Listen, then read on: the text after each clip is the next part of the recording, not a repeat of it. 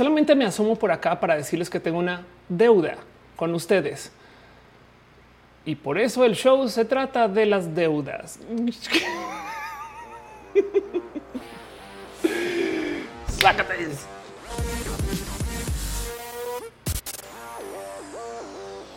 Muy buenos días, noches, tardes, muy buenos, lo que sea que es donde sea que viven ustedes. Muy buenos momentos especiales, muy bonita luna, muy bonito sol, muy bonito amor y cariño y abrazos. Sean ustedes bienvenidos a Roja, el show que se hace desde mi casa, que yo organizo y pongo a andar y que conecto y desconecto, porque tiene mucho apoyo y mucho cariño y mucho amor. Roja, para la gente que no sabe bien de qué va y de qué trata, es un show que se transmite en vivo en varias plataformas. Estamos en youtube.com diagonal of course, facebook.com diagonal of course, twitch.tv diagonal of course y por supuesto es su corazoncito diagonal of course. Y sepan que este show se hace una vez a la semana, pero las reglas son así. Se hace los lunes cuando el lunes arranca la semana. Mejor dicho, si es festivo, no nos vamos a encontrar el lunes. ¿Por qué? Porque se supone que esto es el primer día de la semana estamos pasándola de la chingada, nos odiamos. Yo sé que hay gente que ama los lunes, yo sé. Pixel Beats está en el chat, besitos. Este, em, pero tenemos un poquito de güey. Acá fui a la oficina, volví o, estuve en 19 Zooms seguidos y volví todo eso. Y entonces este es el momento de darnos ese abrazo para decir el mundo va a estar bien. Así que sean ustedes bienvenidos a este gran abrazo semanal a veces nos saltamos la semana, pero por lo general semanal, donde platicamos acerca de un chingo de cosas. Vamos a estar aquí por lo menos, por lo menos tres horas. Y si en algún momento dicen qué pedo con esa morra que está hablando de más, también sepan que está esta otra morra que también habla. Y un día va a ser en vivos y entonces van a ver que vamos a tener un, o sea, yo me veo en mi futuro como que haciendo así, tocando en mi piano y Fer allá tocando en su piano y teniendo un duelo de pianos y entonces eso sería lo máximo. Fer básicamente es mi hermana mayor y mi hermana menor al tiempo. Es lo único que puedo decir con eso. Pero bueno, el ladito dice que encima se está viendo euforia. Ahí ven. Y por consecuencia, entonces este show tiene todo tipo de cosas raras. Em, hay mucho que decir acerca de esto, pero yo no puedo arrancar el show sin primero eh, dar un poquito como de amor y cariño a la gente que está suscrita al show, literal suscrita. Entonces quisiera nomás repasar esta lista de gente chida que está conectada vía las múltiples plataformas de abrazos financieros, como por ejemplo el Patreon, que por si no ubican el Patreon es un espacio para que ustedes puedan darle dinero a sus amigues, gente conocida o creadores, creadores de contenido por fuera de las plataformas. O sea, si mañana señor Don YouTube quema YouTube por accidente, que puede pasar, estamos de acuerdo que puede pasar. Patreon todavía va a existir, no? Muchas veces pasa que los videos se desmonetizan. Entonces, gracias a que están en Patreon, eh, vuelve a funcionar. ¿no? Y si bien dejen donativos donde quieran, Eh, sepan que Patreon es una gran plataforma. me detengo dos segundos porque Adiel Morales me pidió un favor específico. y se mandan una felicitación a mi novio Ismael, que a la medianoche cumple 28 añitos. Qué joven que está Ismael. También cumplimos seis meses juntos. O sea, cumplen meses y encaja con el cumpleaños. Abdiel. Wow. Bueno, felicidades, felicidades, este, felicidades Ismael. Gracias por pasar por acá también, Abdiel. Feliz cumpleaños australiano, creería. Y también un abrazo. Qué chido cumplir seis meses. En fin, el caso. Denis cuando se dice Wally, let do that. Exacto. Sepan que este show existe porque Fer se encarga de que este show exista. La verdad es que Fer es la dueña de mi corazón por millones de motivos. Pero el punto es que, eh, justo como les decía, hay un esquema de abrazos financieros. Y entonces, en eso, nomás le quiero dar un súper, súper abrazo a la gente chida que está en el Patreon. Ballena Gordita, Guillermo Lanfar, Simha Jaraicheja, Ignis 13, Aflicta, Artis Row, Choc Cuevas, Francisco Godínez, Pollo Rico, Pollo y Trinipe. También hay gente que está suscrita en las varias plataformas. Y a eso le súper quiero dejar un súper abrazo, súper especial a, ya que está en el chat, a Ledudet, quien mi guía de vida. Pero bueno, Ana Luna dice quién es Fer. Fer es la persona más cool del mundo. Voy a volver a presentarte. ¿Cómo preguntas quién es Fer? Fer es esta persona. Y entonces este eh, está, la encuentras en, el mundo general como le dudet. Por favor, vayan, suscríbanse. Es más, este eh, vamos a dejar acá Fer te amo. Tus videos me dan vida. Y entonces estas cosas pasan. Pero hace cosas bien cool. Y si no lo ubican de acá, vayan a TikTok y empápense de quién es Fernanda Guerra. Pero como decía yo, estaba leyendo una lista de la gente que está suscrita, que también se merecen todo el amor y todo el cariño del mundo. Y no puedo arrancar este show sin primero darme una pasada por esta lista. Así que con ustedes, si quieren, eh, alguien ponga la pista de fondo y leemos estos nombres. Le quiero dejar un súper abrazo a Aflicta, Kiame 0207, Ale Galván, Alejandra Ortega, Alex Iben, Ana Virgen, André VT, Andrés Felipe Hurtado Murillo, Andy Mejía, Andy Erika, Andy Arias Aranza Tzetzel, Rabano Bobski, Arnulfo García, Azucena Baeza, Ballena Gordita, Becky Santoyo Bertz, Hernández, Brenda Pérez Lindo, Brian Marroquín, Burning Core y Carlos Como, Carlos Cravioto, Cat Power, quien andan por ahí en el chat, aunque yo creo que también está por ahí. Spack, pero un abrazo también, como sea, a César Imperator, Crowbite 100, Cristian Franco, Cintia que Dale Caro, Daniel Vargas, David Torres de los PP, quien también te amamos. Las varias Ofelias a ustedes. un abrazo a Diana en Twitch, a Donovan del Valle, Edgar Riego, a e como sea que se pronuncia, Manuel Marroquín, y Frankerin, Eriela Sakura, Estefanía, Alanis B, Fanny GMS, Fernando Rivielo, Flavio Madayo, Cira Hernández, Gabriel Mesa, Garnachita, Germán Briones, Jerónimo Quintero, Giro Rivera, Glamp, Hargate, Dragonian, Gustavo Rocha, Héctor F. Arriola, Héctor, House of Pancakes, Chico Chami, Irene Irene, Yadelo Yagelco, Jessica Mi, Jorge Díaz, Josué Cortés, Katza, Krilianas, La Rama del Koala, La Bravu, Leonardo Tejada, Lucero Quilla, Luis Macache, Lucero 7, Magdalena Álvarez, María Maín del Rey, eh, María Paula Cardona, Marian Rom Galvez, Maite Torres Farías Mejía, Art, Mike Lugo, mis viseros, Mr. Cafeín, que podría también ser yo, Mrs. Cafeín. Un abrazo musicarina muy basa. Nat Rosada, Néstor Maldonado, News Snake, GR, Nora Adrenalina, un Tartic Minion, Old Boy MX, Pablo G, Pamela Gutiérrez, Pasos por Ingeniería, que tiene un canal bien pinches chido, Paulina C. Perruno, Perruno, chata que nos feletamente que no ti, Perruno, Pollo Rico, Pollo Rafael Villa, Lobos, Raúl Fompero, René Alberto Ortega, Minacata, Renier Cruz, Ro 3995, Schaffer 483, Sensatez de Mente sobre lo que del un sol mía estoy, yo soy Daniel Talía de Montserrat, de Crisis 014, Stephanie Val, Valentina Vianex, Víctor, Víctor Hugo, Curiel Calderón, Wendy, Sancocu 666, y por supuesto ustedes. Es la gente que está suscrita a los varios canales. Hay cuatro personas en Facebook que Facebook no me da los nombres. No me da los nombres. Entonces eh, les amo. Sanda Bella, yo sé que estás por ahí. Dice Morgan, que también seguramente andas por ahí también. Pero Luis Hernández dice qué alegría de lista. Claro que sí, por su pollo. Y esta todavía no es la lista feliz, porque, o sea, sí es una lista muy feliz, pero la lista más feliz de todas es el hecho de que no bien que este chat este chat es el motivo por el hay roja y no me va a cansar de decirlo. Porque ustedes llegan acá y hay chat. Un abrazo a Santiago Olvera que deja un abrazo financiero que dice a pesar de estar en el buró de crédito de Jopiñas, ahora estás en el buró de roja. Llévate un pixel rojo para la casa. Ale Chica dice es que Facebook es preciosísimo total. Aldo Aguilar dice que está pasando en Rusia y Putin. Ya voy para allá, Aldo. Em, antes de arrancar, voy a repasar rapidín qué está sucediendo por si interesa o cómo enterarse. Mónica Gavilanes dice información y te un curso para aprender a manejar las tarjetas de crédito en Platzi. Qué chido, no sabía. Y ahora se hablará de esto. Dice Gama Volantis, qué buen maquillaje. Muchas gracias porque uh, me salió bien. Pero bueno, como les decía, como este show existe porque hay un chat, pues es culpa de ustedes, la neta. Si ustedes no llegaron, no habría show. Como este show existe por culpa de ustedes y gracias a ustedes, hay un team de moderación. Gracias no a ustedes, sino a la gente que viene a trolear. Y esta gente entonces viene a decir todo tipo de cosas y hay que dar las gracias porque es gente que está aquí, esa calidad de, pues, de su propio corazón, saben como que también un poco de no mames, güey. Un súper, súper, súper abrazo a Caro, a Uva, a Uriel Montes, Fabián Ramos, Monse Tutix, al hígado de pato aflicta y a Gama Volantis, quien es la gente chida del team moderación, quienes se encargan de que todo esto funcione y furule. Pero bueno, y te está preguntando qué es un nodo en blockchain. Caro debe estar por ahí en el chat para responder eso. Alfonso Piñata dice Putin invadió Ucrania con la excusa que al movimiento separatista, algo así. Esa es la excusa. Ya les explico qué es lo que está pasando. A lo mejor de mis capacidades. Pero bueno, de paso sepan que eh, Moderación siempre me dice, oye, no puedes hablar de esto. Sí, sí puedo hablar de esto.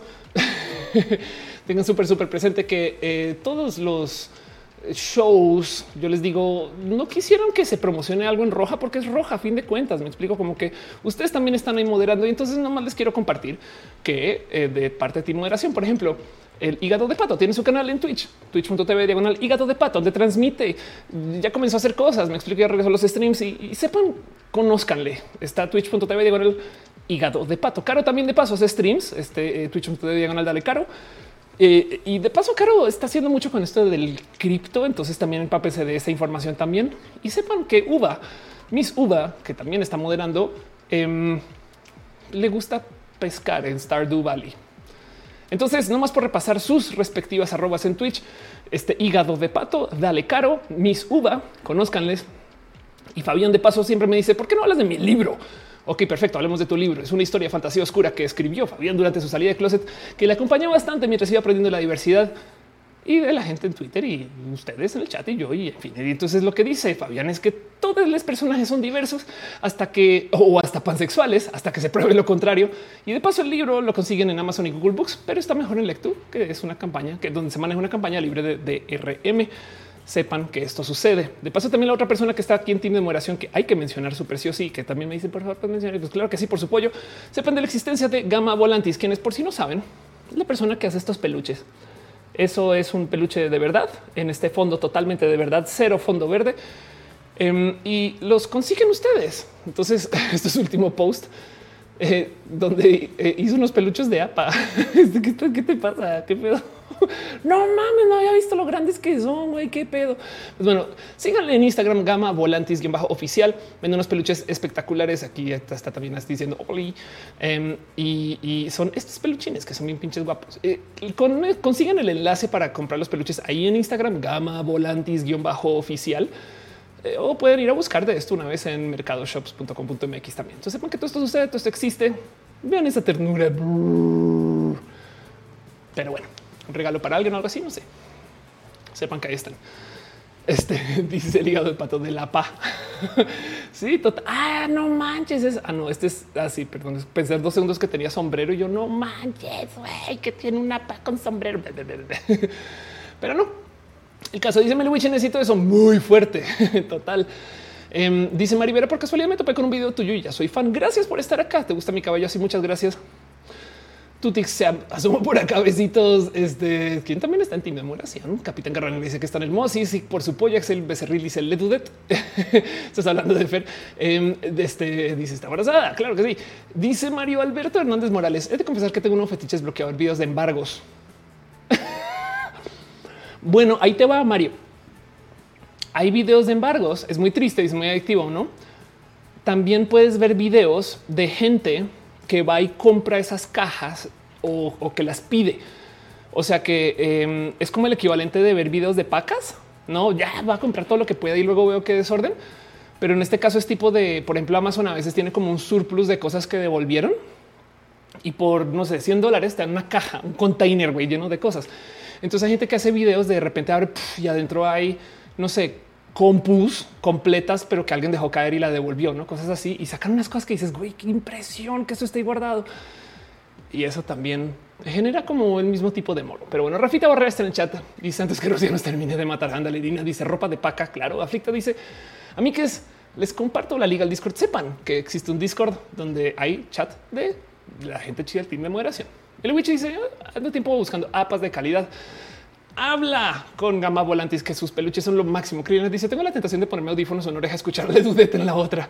Este em, los videos de Fer por lo general son como de 15 a 20 minutos y justo duran lo que dura este saludo, pero adelante. Sí, por favor, o pon a Fer en grandote y vuelve. No pasa nada. Este show va a estar acá un buen de tiempo. Mónica Gavilanes dice a esta hora ya mi teléfono está en blanco y negro. La última vez que había tenía cabello gris, como que ahora es azul. Luis Antequera deja un abrazo financiero. Muchas gracias, piñas y mariposas para ti. Al fin puede llegar un en vivo. Gracias. No hemos arrancado este show. Para la gente que no conoce Roja, todavía nos estamos saludando.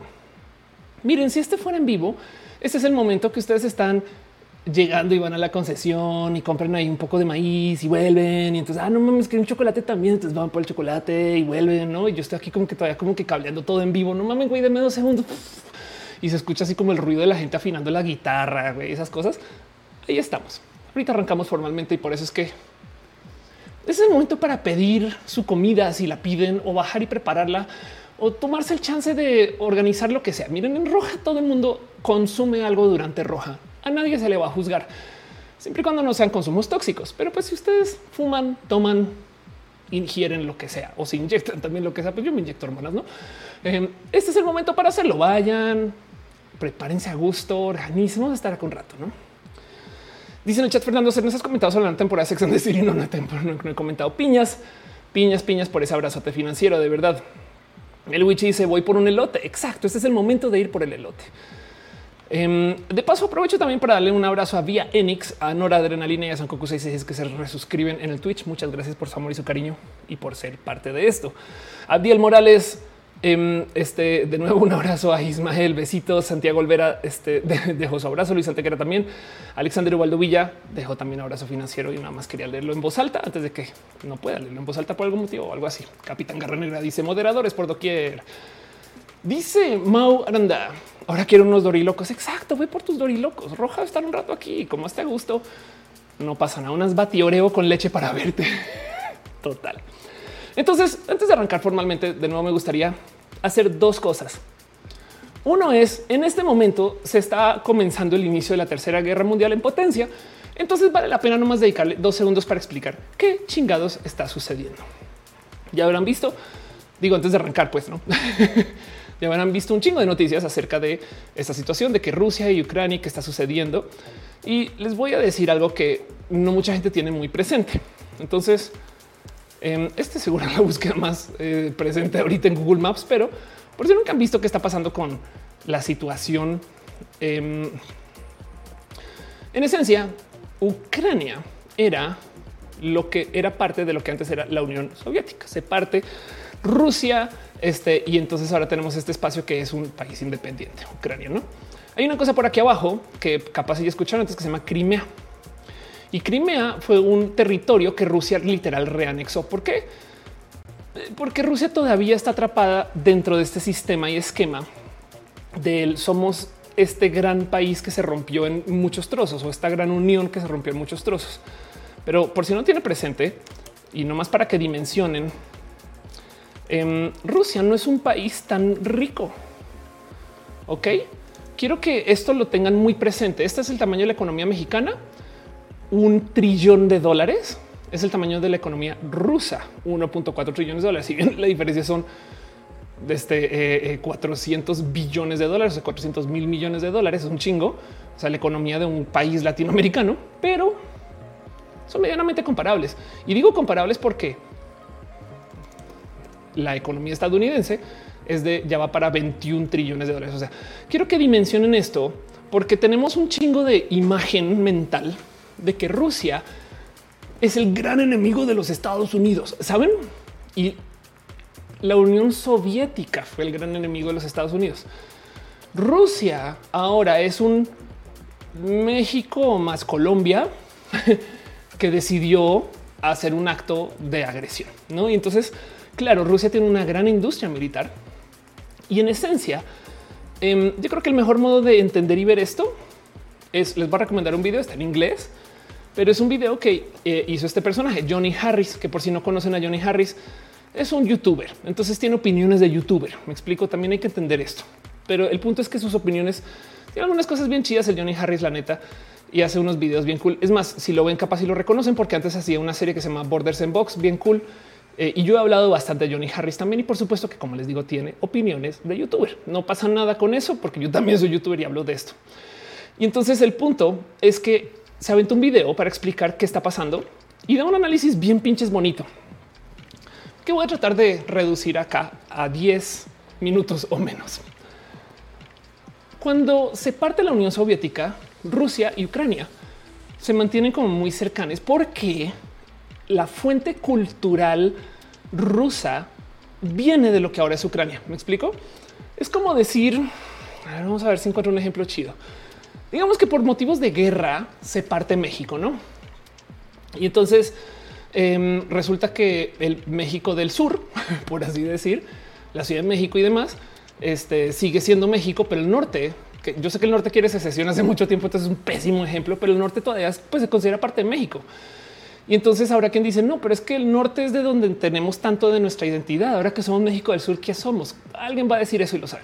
Pero el punto es que en esencia Imagínense que de repente en esta división, en la secesión del norte, de repente el norte se alíe con, no sé, Venezuela, Cuba este, y Corea del Norte y el sur con Estados Unidos. Me explico como que de repente es como no, no, no, espera, espera, espera, porque porque el norte que era tan gringo ahora se quiere aliar con Corea del Norte, no? Y así es como desde el punto de vista de Rusia ven el hecho que Ucrania se está acercando con la OTAN, que es la alianza de países anti Unión Soviética, que ahora no tiene motivos de existir, más o menos. Entonces lo que propone Johnny Harris es que esto es una pelea de exnovios. Cortaron Y entonces ahora ve que su exnovia se fue con otra persona y está cambiando quién es. Y dice, no, no. Entonces como novio tóxico va hacia la puerta a decir, esperen, esperen un momento. Tú no te puedes ir con ese güey. Tú no lo entiendes. Sal de ahí. Eso no es tu familia. y entonces yo sé que estoy simplificando las cosas en una situación de guerra además, pero en esencia explica un poco el que de esto venía hablando hace mucho tiempo. Putin, Rusia y justo de lo que se acercaba como la misión rusa con todo esto de querer anexar Crimea y buscar Ucrania. ¿no? Entonces la verdadera pelea aquí al parecer es un poco Rusia diciendo, güey, no te puedes ir con la OTAN, no te vayas con esa familia que no es tuya. Y entonces eches una, una miradita por ese video porque Rusia tiene estos como métodos como ningún país puede invadir a otro sin que se le arme un zafarrancho mundial, porque nadie quiere irse a la tercera guerra mundial. Y hay países que hacen uso de esto no más para conseguir apoyos económicos, para negociar. Saben como que también esto puede ser todo un gran esquema para que Rusia se le libere alguna traba económica o para que Rusia se le dé acceso a algún mercado petrolero, saben, o para distraer mientras Rusia está por allá haciendo una base súper este, secreta al norte. Hay millones de motivos por los cuales esto puede estar sucediendo. Pero el punto es que, como sea, de todos modos, em, una invasión entre países se considera como un acto de guerra y pues técnicamente eso es lo que está pasando ahorita y la pregunta es qué va a pasar, ¿no? Dice Meliwichi, para mí el enemigo de Estados Unidos es China. Pues me podría una decir, ¿no? Aunque China posee tanta deuda estadounidense que no pueden pelear. dice el Signio, Gary regresa a casa. Exacto. Fernando Cernas dice en México regresamos a lucha liberales contra conservadores total. Oscar Barrera dice buen programa, es el primero que ven vivo. He visto Sense Face 6 en Face en YouTube. Muchas gracias. Ainara dice el caso de Monterrey es como el de Barcelona. Ándale. Carlos de Santiago dice like masivo. Muchas gracias. Eh, Mónica Gavilán dice amo que usos memes de referencia para explicar esto. Luis Hernández dice tengo inicio un modelo en mi carrera de psicología. Lamento no poder quedarme. Ay, tú tranqui. Aquí va a estar el video cuando vuelvas. El adito está pidiendo likes en gracias. Este eh, eh, dice que solo hay cinco likes. Sí, es verdad. Dejen más likes, por favor. Ainara dice Yucatán se quería separar igual Monterrey y no sé qué estados más. Y dice Capitán Garrona, ¿qué te refieres con opiniones de youtuber? Es que no es una persona que viene a olvidar. o sea, quería decir que es una opinión, me explico. O sea, es una evidente opinión. No es un espacio de comunicación sin sesgo, como se supone que son los medios. Pero bueno, Ángel Michael Boria dice: Yo pensé que México más Colombia era igual. O sea, ofer rusa. pero bueno, dice Airplace que relación tiene Ophelia con la mariposa y porque aparece en encanto. Y por cierto, también es colombiana. Yo puedo hablar mucho de eso. Las mariposas están aquí gracias a René Ghost. Pasa, hay una mariposa que me consiguieron las personas bonitas de bichograma, pero es una, o sea, eso es, una real mariposa. es eh, el punto. Em, las mariposas tienen que ver con 100 años de soledad y por eso están ahí en encanto. Si no han leído 100 años de soledad y las mariposas amarillas, chéquenlo. Y hablando de ser colombiana y 100 años de soledad y encanto, ahí la mariposa. Pero René Ghost, mi pareja, en algún momento dice ahí en un tweet que las mariposas son aplausos y por eso nos aplaudimos aquí con mariposas. Santiago Olvera dice lo interesante es pensar qué pasará cuando se acabe el gobierno de Putin. Si se acaba, pero sí. Y se seguirán con esa mentalidad retomar la Unión Soviética, se separa internamente Rusia. El Witch dice muchos medios no me suenan como un espacio de comunicación sin sesgo. Totalmente de acuerdo. Em, dice Cari Félix, tapatíos versus chilangos. Sería un videojuego súper chingón, tapatíos versus chilangos como Maribel versus Capcom, pero bueno, el punto. Entonces, todo eso antes de arrancar el show, queda una cosa más que quisiera hacer y es, eh, tengo una sección que se llama justo promoción desvergonzada. No más para recordarles que viene algo y es que voy a estar en vivo de gira. Entonces sepan, em, me está presentando en con René, o sea, nos vamos a estar presentando en Hermosillo, Monterrey, Cancún. René va a Cancún, yo no Puebla, Coatepec, la Ciudad de México, Cuernavaca y en Guadalajara. En, Guadalajara vamos a estar con Más Tacuba. ¿Vienen más fechas? Sí. Ahora sepan que estas fechas están aquí porque ustedes las están consiguiendo. ¿Me explico? Em, esto es gente que dice, güey, ven a mi ciudad y entonces organiza y va y consigue el foro y le propone, ¿no? y entonces ahí nos vemos. Eh, ojalá pudiéramos abrir más, pero ayuda, socorro, necesitamos de ustedes. Em, y entonces aquí están. Eh, ¿Qué sucede con estas fechas? Sepan que si quieren reservar y demás, vayan a alegres. Es un website donde ustedes cuando entran ahí pueden ver las ciudades donde vamos a estar. Y entonces, según la respectiva ciudad, por ejemplo, no este, le pican la Ciudad de México, les lleva derechito al sistema de ventas de la Ciudad de México, le pican este, a Monterrey, les lleva al de Monterrey, no como que Si quieren reservar, ahí está alegres y violetas.com. Pero bueno, hacer un show de música y stand up. Todo lo que hace René Bonito. Eh, por si no conocen quién es René, vayan y busquen también, no? O sea, es que es que la música René es bien pinches especial y pues yo soy comediante. Entonces, en últimas, yo estoy ahí para divertirnos un poco más. Arely dice que hemos invertido en Monterrey. Ven, vámonos. Dice: Hola, estoy muerto. México intervendría en una guerra. No, una pregunta. México ha tenido presencia eh, en, varias guerras, pero siempre ha sido bajo colaboración. Dice David Felipe, el fondo no es una pantalla verde porque es un poquito el reflejo del chat al de la mariposa. Exacto. Dice Fernando se escuché que la señorita sonrisas también está en un proyecto padre. Escuchaste bien, eh, pero eso es un spoiler a ahorita. Fernanda Belilla dice: Ya tengo mi boleta, nos vemos en la CDMX. Muy bien. Dice René Alberto, vengan a Morelia, queremos ir, nomás que es un tema de que nos lleven. Pero sí, dice Gama Volante, nos vemos en Coatepec por su pollo. Y dice René Alberto, Putin es como Chabelo, morirá primero el sol. De hecho, en el caso de Putin, em, como que yo me vuelo que no solo es como Chabelo, sino que seguro el güey tiene como nueve clones. O sea, yo sí, yo sí creo que ese güey sí puede tener clones. Me explico como que eh, acá sí entra en juego todo lo malvado, todo así como las películas. Pero de nuevo, cuando vean todo esto, que no se les olvide que si bien es un país con economía más grande que México, es como si México invadieras. Me explico. O sea, no es Estados Unidos. O sea, que Estados Unidos invada es otra cosa que China invada es otra cosa que Rusia. Entonces e, es un país más pequeño. Entonces tiene que no, o sea, tiene una dinámica muy diferente. No es la Unión Soviética, no esto es el marketing de los 80. Sepan eso, solo ténganlo presente y el por qué esto a veces eh, eh, no está tan presente como nos lo vienen diciendo en el cine desde los 80. Carlos Cautela dice: Cuando vienes a Chihuahua, quiero ir. por ahora vamos a Sonora pero ojalá este año seguramente. Ainara dice, y claro, para desapariciones fuerzas, pues sí, la neta sí, entre y todo. Pero bueno, el adito dice, más bien Estados Unidos es el enemigo de todo el mundo, ¿no? Según yo, los problemas y catástrofes solo suceden ahí. Sí, total. Bueno, es que Estados Unidos domina esto de la comunicación de, la, de los héroes. Miren, cosas, hay, mucha gente no tiene presente, pero la propaganda estadounidense en los medios es tan fuerte que ya la internalizamos. ¿Ustedes creen que Transformers no es parte de eso? ¿Saben? O piensen en esto. ¿Cuántas películas conocen donde al final de la película llega la policía? Eso no es por accidente. Eso es porque la policía paga para que cuando se acaben los pedos, la última escena que nos quede en mente es y llegaron los policías y ahora todo es feliz y se acabó la historia. Y es de no mames, eso es programación, propaganda, no? Eso es nos están enseñando cosas, pero bueno. El Luigi dice Avengers Endgame porque tenía que ser los estadounidenses los que salven el mundo en su mayoría total. Aldo Aguilar dice: ¿Viste el musical de The Prom? Este Santiago Olvera dice atómico. Sí, claro, se pronuncia atómico, es verdad. Sí, eso tienes toda la razón. Técnicamente México es un, es un país atómico, pero entiendo completamente tu punto. Y eso sí es verdad. Hay que tenerlo muy presente. Rusia podría soltar una cantidad de bombas y adiós mundo, no? De paso, Em, hay un video que se volvió muy viral hablando de The Avengers. No me se los va a compartir antes de arrancar porque estamos en la mamalonada.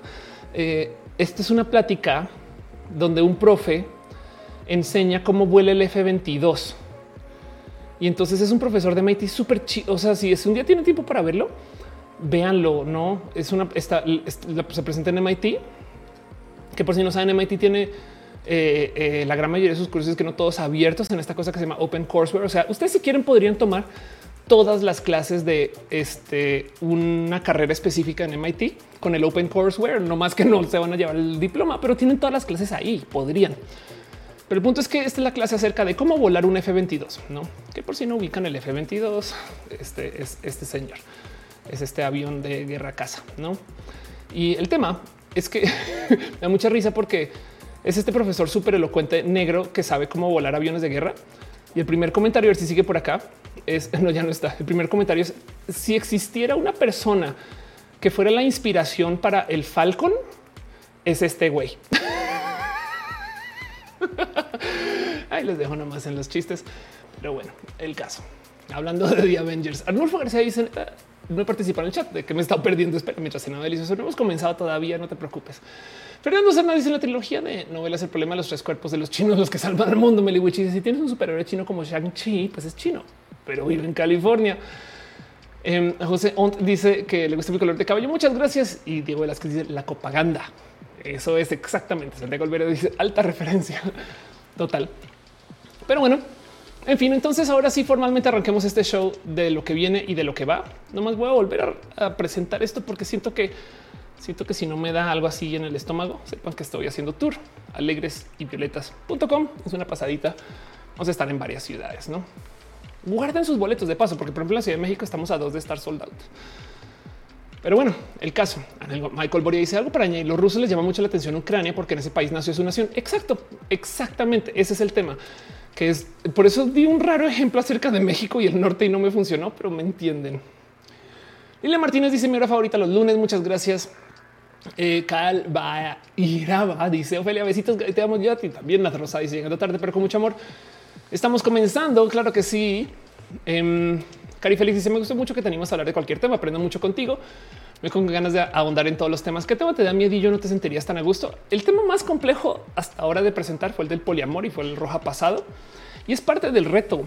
Em, justo poder hablar de muchas cosas sin ahondar mucho para que luego nos quede la tarea de investigar. Porque si algo sucede en este show es que em, pues la idea es que aprendamos a investigar y platicarnos entre nosotros. Están diciendo oa, oa. Em, pero bueno, así las cosas. Así que para arrancar hoy quiero hablar de un tema justo de esto de, la índole de la propaganda que me saltó hace mucho tiempo, lo tengo anotado y luego me lo preguntaron, o sea, como que me dijeron también varias veces. Yo sé que esto es un clásico de YouTube. Mucha gente me ha estado preguntando, pero es que ustedes en el chat sí me preguntan. Y el punto es que tengo un tema por ahí enredado con esto de las tarjetas de crédito, que también, miren, yo vivo muy en deuda por las decisiones de vida que he tomado, pero a cada rato pienso que hay mucho en mi vida que se decide por culpa de esa deuda. Y me cayó un 20 muy cabrón que se los quiero compartir y que tiene que ver con esto lo propagandístico. Entonces, guardemos eso en el corazón, arranquemos formalmente. Llevo hablando 39 minutos, o sea, ya pasó todo el video de Fer y ya pasó todos los saludos y los abrazos. Y quisiera hablar un poco acerca de las tarjetas de crédito que me aprovecho y pregunto, ¿tienen o, han usado? Y si no tarjetas de crédito, han pedido un préstamo en lo que sea, así se Coppel, me explico. Han sacado algo a meses, meses sin intereses, han hecho algún pago así, como que me gustaría saber qué tipo de relación tienen ustedes con ese tipo de este uso financiero porque quiero hablar un poco de eso. Prailes Yucatán está en el chat. Besitos. Gracias por pasar. También búscanla en TikTok. Nas Rosa dice: Tengo tarjeta de crédito. Flipback dice: Oli, Oli, Cecil dice: Lamentablemente sí. Miren, la gran mayoría de mi deuda eh, está en American Express y no saben cómo me da de rabia porque ya tengo una respuesta emocional a esto. Y American Express justo tiene estos vendedores y vendedoras que son bien intensos e intensas. Entonces vas caminando así por la plaza comercial y se acerca alguien. ¿Sabe usted lo que es American Express? yo sí que sí sé.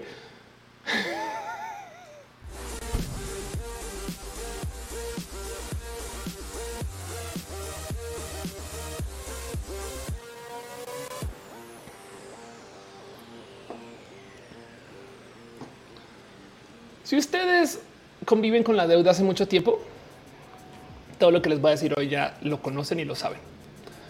Pero hay algo ahí con esto de el cómo funcionan las tarjetas de crédito que quiero repasar justo por esto de la propaganda. ¿Recuerdan cuando yo presenté esto hace muchos ayeres? Si no les vuelvo a repasar. No sé si sabían, pero en China hay un esquema de crédito social. ¿Qué quiere decir? Que según cómo te comportes, entonces el gobierno te da acceso o te quita acceso a cosas, ¿no?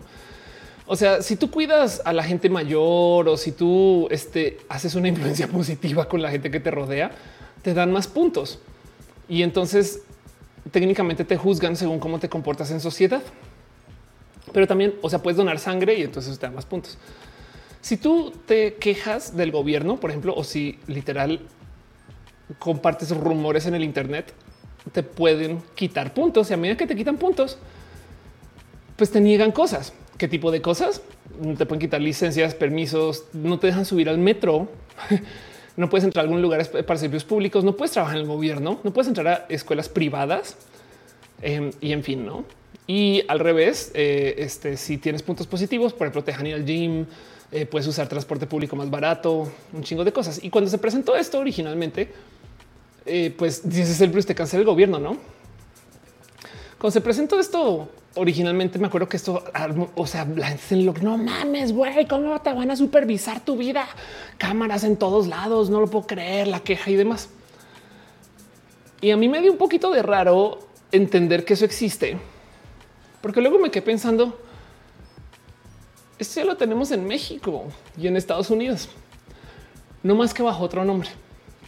Y entonces se vuelve una, conversación súper compleja porque técnicamente lo que tenemos acá es libre, no? Nos vivimos en el mundo libre. Acá tú puedes hacer lo que quieras, güey. O sea, puedes irte donde quieras ya. El gobierno no te va a observar, no te va a estar mirando. Y si da un poco de no, capaz y sí, no más que hay un paso intermedio y ya. Y ese paso intermedio, tengan mi paciencia porque ahorita voy a hilar. Ese paso intermedio es literal el buro de crédito. Para gente que no sabe exactamente qué es el buro, pues el buro de crédito es una sociedad de información crediticia, una entidad cuyo objetivo es manejar, recolectar, entregar y enviar información relacionada a la historia crediticia de personas tanto físicas como morales. Y entonces aquí hay un momento de Ofelia, bájale, güey. o sea, tú y tu paranoia, güey, como que el buro de crédito te está supervisando para ver qué dices. Y es justo de esto de lo que quisiera como invitarnos a, no sé, divagar un poco. Gómez Garita dice que si hemos hablado de las tarjetas, ya vamos para allá, no te preocupes. Pero el tema es el siguiente.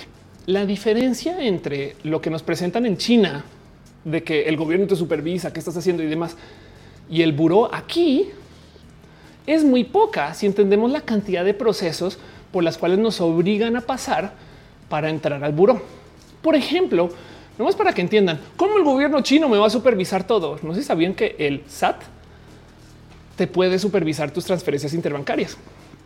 Entonces, esto es algo relativamente nuevo o ahora está mucho más presente, pero las transferencias bancarias, el SAT, que de paso, por si no viven en México, es eh, la Secretaría este, eh, de administración tributaria es, o sea, quien le pagas tus impuestos, se fijan en el concepto de transferencia bancaria.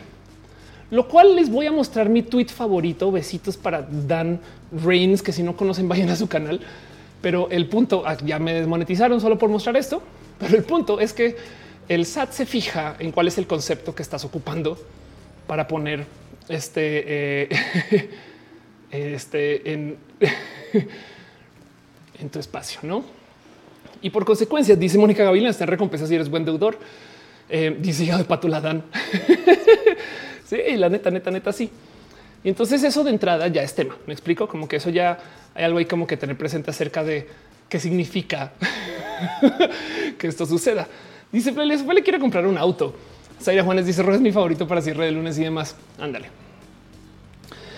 Y ahí de entrada ya tenemos un vínculo de cómo el gobierno sí supervisa, aunque desde lo financiero. Me explico. O sea, la verdad es que cuántas transferencias hacemos. Ahora no todo el mundo hace. Dice Areplay, Servicio de Administración Tributaria, parte de la Secretaría de Hacienda y Crédito Público. Muchas gracias. Michael Nacho dice, ya no tengo tarjeta, pero tampoco tengo crédito. No están clearing de informe 7.7, pero ya me vale madre.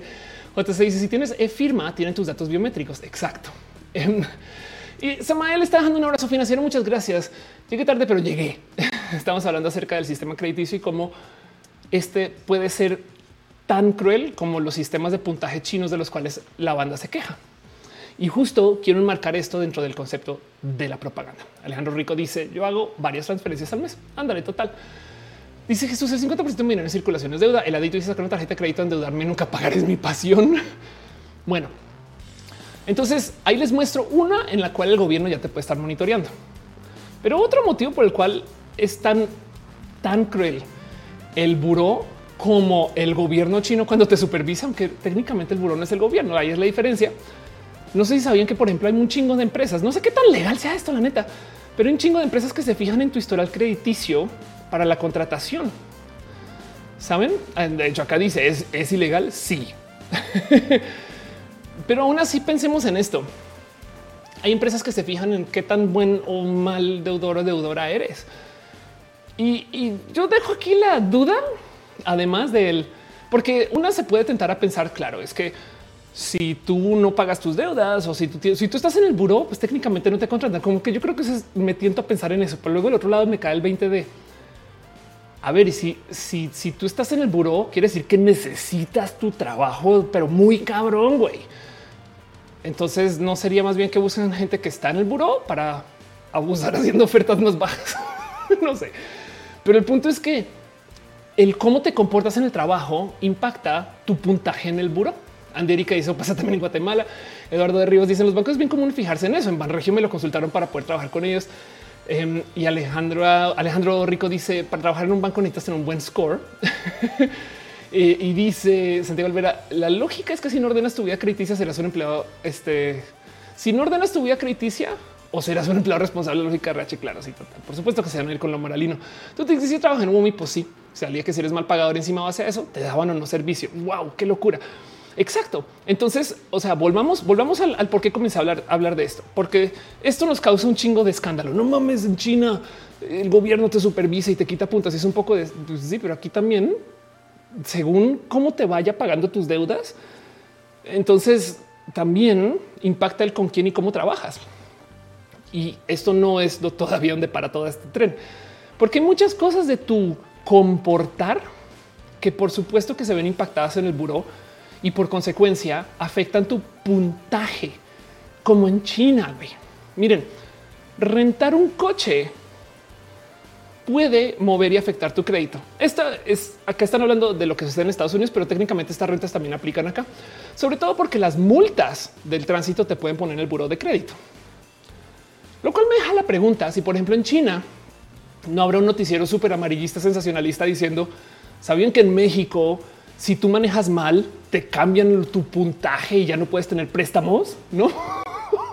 Cari Félix dice el Infonavit ya también revisa el crédito. Metzli dice en Brasil pagas cinco eh, y le puedes ver crédito a cualquiera, cinco dólares pesos. Vamos a sospechar cinco, cinco, cinco pesos.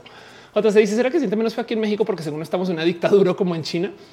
María Alberto dice no solo bancos para trabajar en tiendas departamentales que emiten tarjetas también revisan el buro Infonavit, dice Cari Félix. Ale Chica dice para trabajar en un banco no se necesita un buen score. El tema es saber si un empleado cometerá fraude en el futuro. Pan dice yo descubrí que en Guatemala algunas tiendas vienen la historia del crediticio de personal de promotoría. Misal dice fin iPhone fact. El próximo, el propio banco donde se tardó tres años en dar una tarjeta de crédito y me dio una línea muy mísera. Santiago Olvero dice también si tienes mal score, los bancos te dan créditos con interés más caros. Exacto.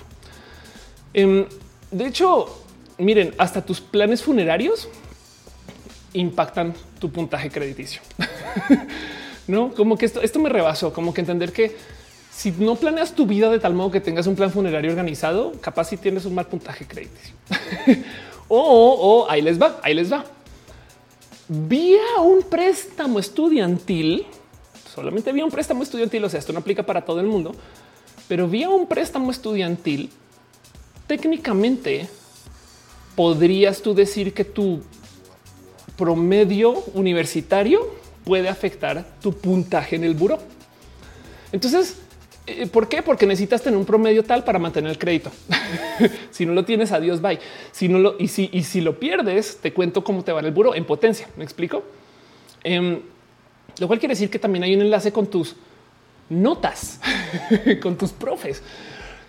O sea, repasemos un poco a dónde voy con esto no, en China controlan a toda la banda. Y es de sí, pero acá tenemos un sistema que se fija en cómo manejas, con quién trabajas, cómo estudias y qué planes tienes en caso de que caigas muerto o muerta. Saben como que sea un poco de güey. Y si no tienes eso organizado, eh, entonces por supuesto que también te vas a exponer a que te bajen los puntos. Como en China. Y me voló los sesos. Y entonces hay algo más aquí porque el hecho de que exista el buro y que exista este esquema del buro, si nos alejamos dos segundos, no solo son las cosas pequeñas o grandes que te ponen ahí adentro, sino también es el mero hecho de que la existencia del buro nos inscriben en un sistema de control para bien o para mal. No, o sea, también el, el hecho de que podamos tener crédito puede ayudar a algunas personas o no. Ahorita hablamos de eso.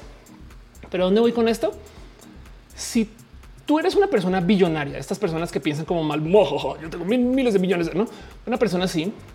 O sea, si tú eres una persona que no tiene necesidad financiera para hacer las siguientes cosas, Em, emprender. No, no necesitas, no necesitas tomar dinero prestado para emprender o para pagar donde vives o necesitas tomar dinero prestado para tu vida en general. No me explico. Gente muy pudiente, gente extramillonaria, pues billonaria. No, si tú eres este corte de, personas, entonces tú tienes el acceso al capital más barato que existe porque ya lo tienes. Si lo tienes que pedir prestado, hay que pagar.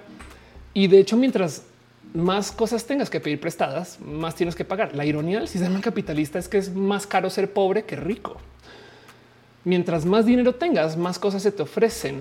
De hecho, si tú tienes dinero para pagar el préstamo, te lo dan a intereses bajísimos. Si no lo tienes, te lo dan caro.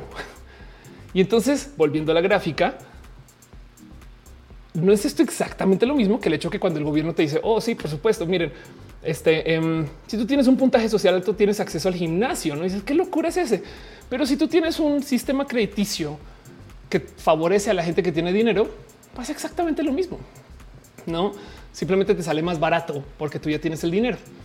Y entonces queda claro que lo que acaba sucediendo con esquemas como el buro es que hacen que la gente se inscriba en una vida donde se normaliza el tener que trabajar para pagar deudas. Saben, Areplay dice para pedir un préstamo tienes que demostrar que no lo necesitas. Exacto. Entonces, dentro de todo y todo, los sistemas crediticios sirven también como una pequeña forma de control social. Puede no ser a propósito, pero el hecho que esté ahí ayuda a la gente que necesita este tipo de cosas. Porque para rematar, y esto sí me parece injustísimo, consultar el buró afecta tu historial crediticio. Es como no mames, güey. ¿Cómo verme al espejo va a cambiar mi apariencia? Saben? Pero el punto es que tú deberías de poder consultar todo lo que quieras, güey. Pero resulta que si mucha gente está consultando y mirando, entonces ahora te bajan el puntaje. Lo cual quiere decir que está al tanto de tu buró Digo, tienes tantas consultas al año, no? Pero aún así de todos modos.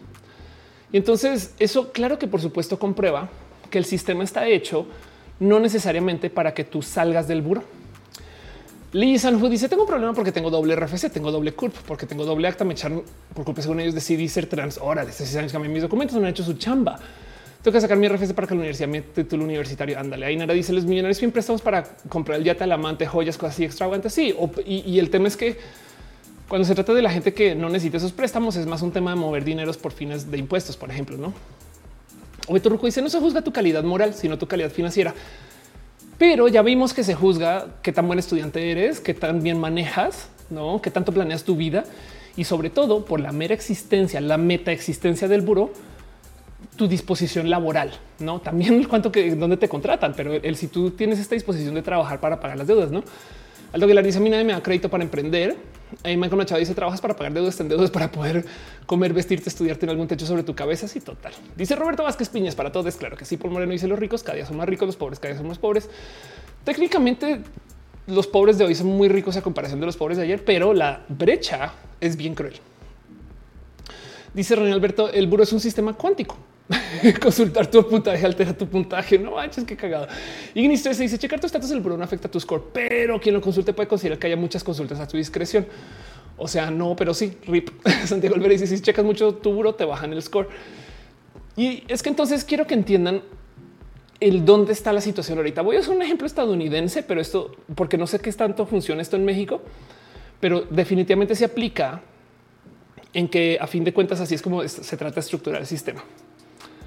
No sé si sabían que pagar tu deuda en Estados Unidos baja tu puntaje crediticio.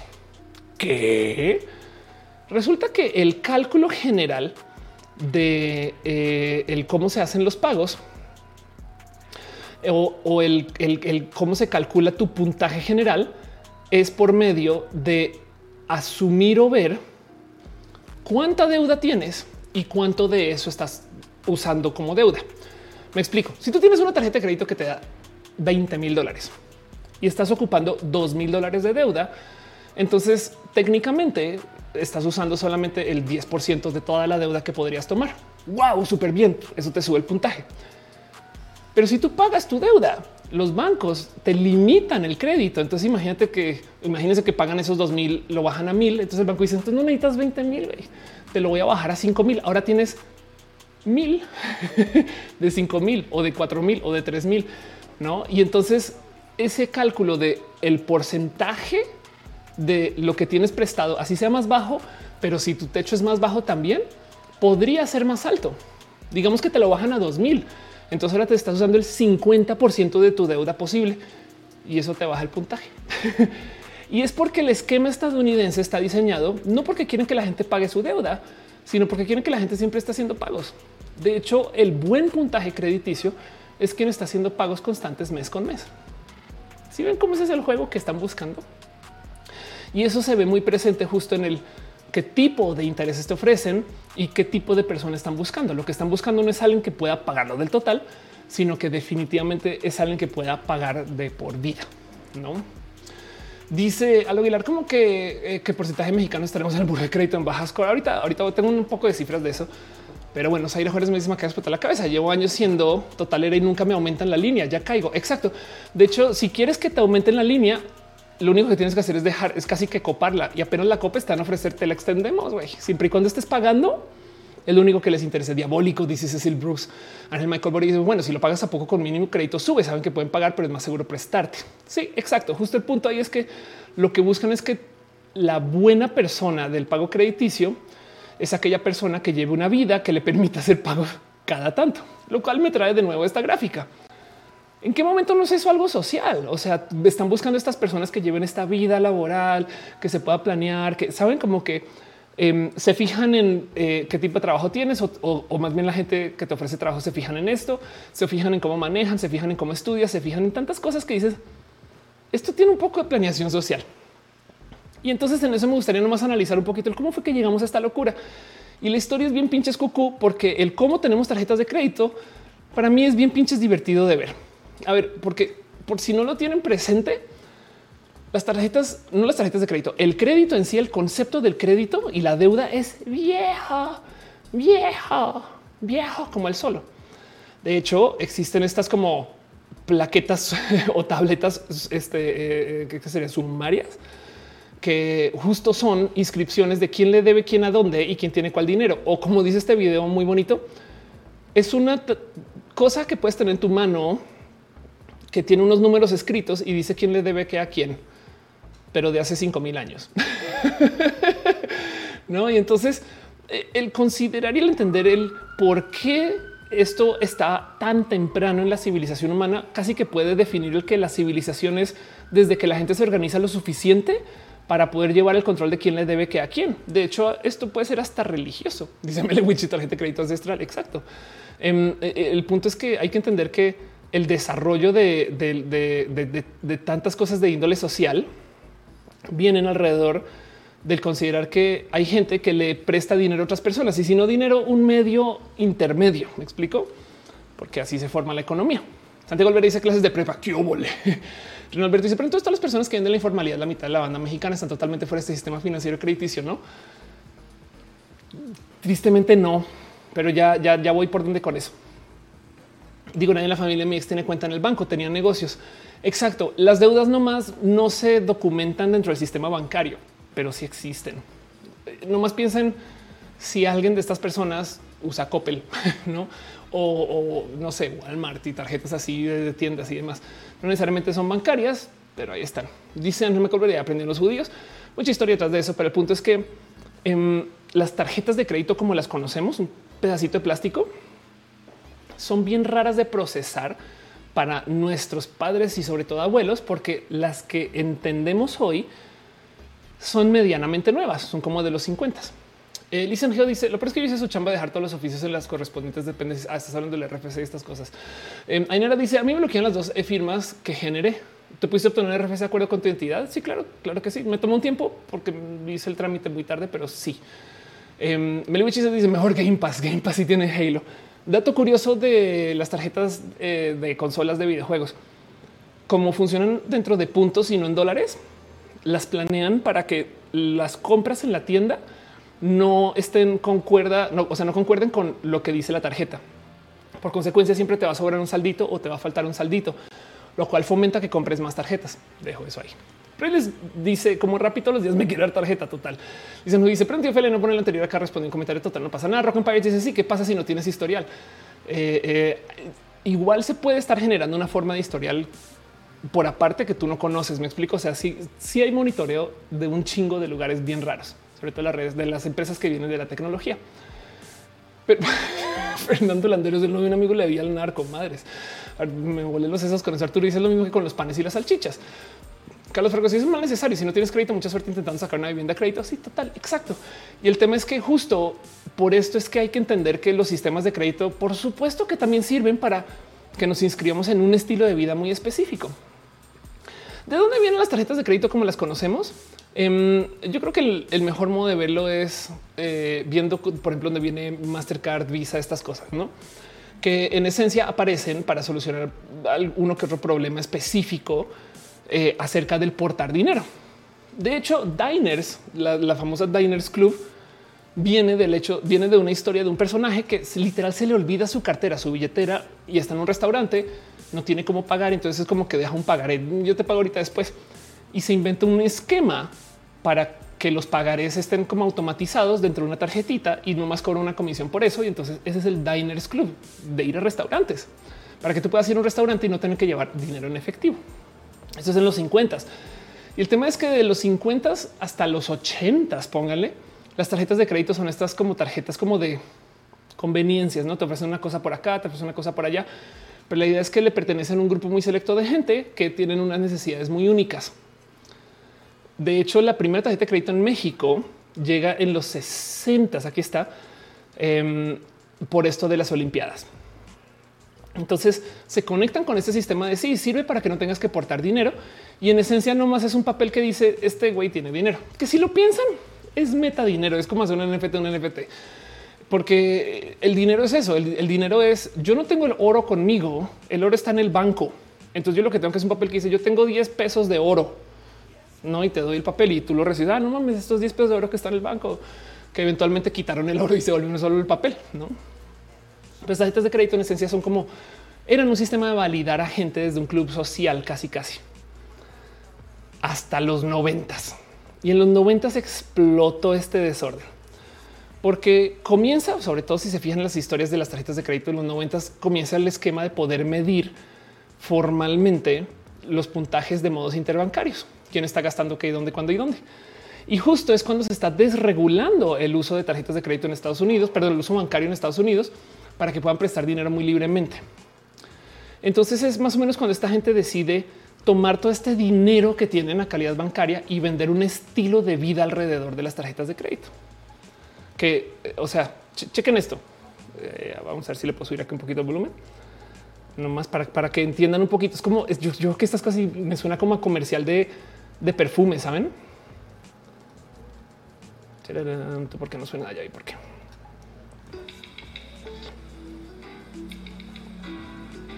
saben? Mira tu shopping, mira tus compras, mira todo lo que obtienes. Si tan solo tuvieras una tarjeta de crédito, si tan solo tuvieras un banco, si tan solo tuvieras acceso a un espacio de inversión, podrías ir a comprar tus cosas, no? Y siempre es como tener esta familia, como que te venden esta idea de tener acceso a todo esto. Güey, esto es manipulación emocional, güey. Pero el punto dice perritos y compras igual felicidad. Meliwich es como saca tu tarjeta eh, este, y endeudate para ser súper cool. Aldo dice súper interesante el tema. No se ha listo las tarjetas de crédito. Max Garnica dice en tarjeta necesitas con el celular es más que suficiente. Exacto, porque te pueden enlazar justo con la base de datos, no? Gerardo Cos dice cómo le haces para vivir en deudas, igual que cualquier país, simplemente mantiene la deuda andando. Meliwichis está con blancura incluida un poco. JC dice todos como que le vamos y a la de Francia. Paul Moreno dice quién se puso de propósito este año otra vez cancelar todas las tarjetas. Carlos si es parte del guion, te venden el sueño americano. Exacto. Pero de dónde viene todo esto? de que en los 90 los bancos estadounidenses les desregulan sus capacidades de entregar préstamos como tan en la ligera.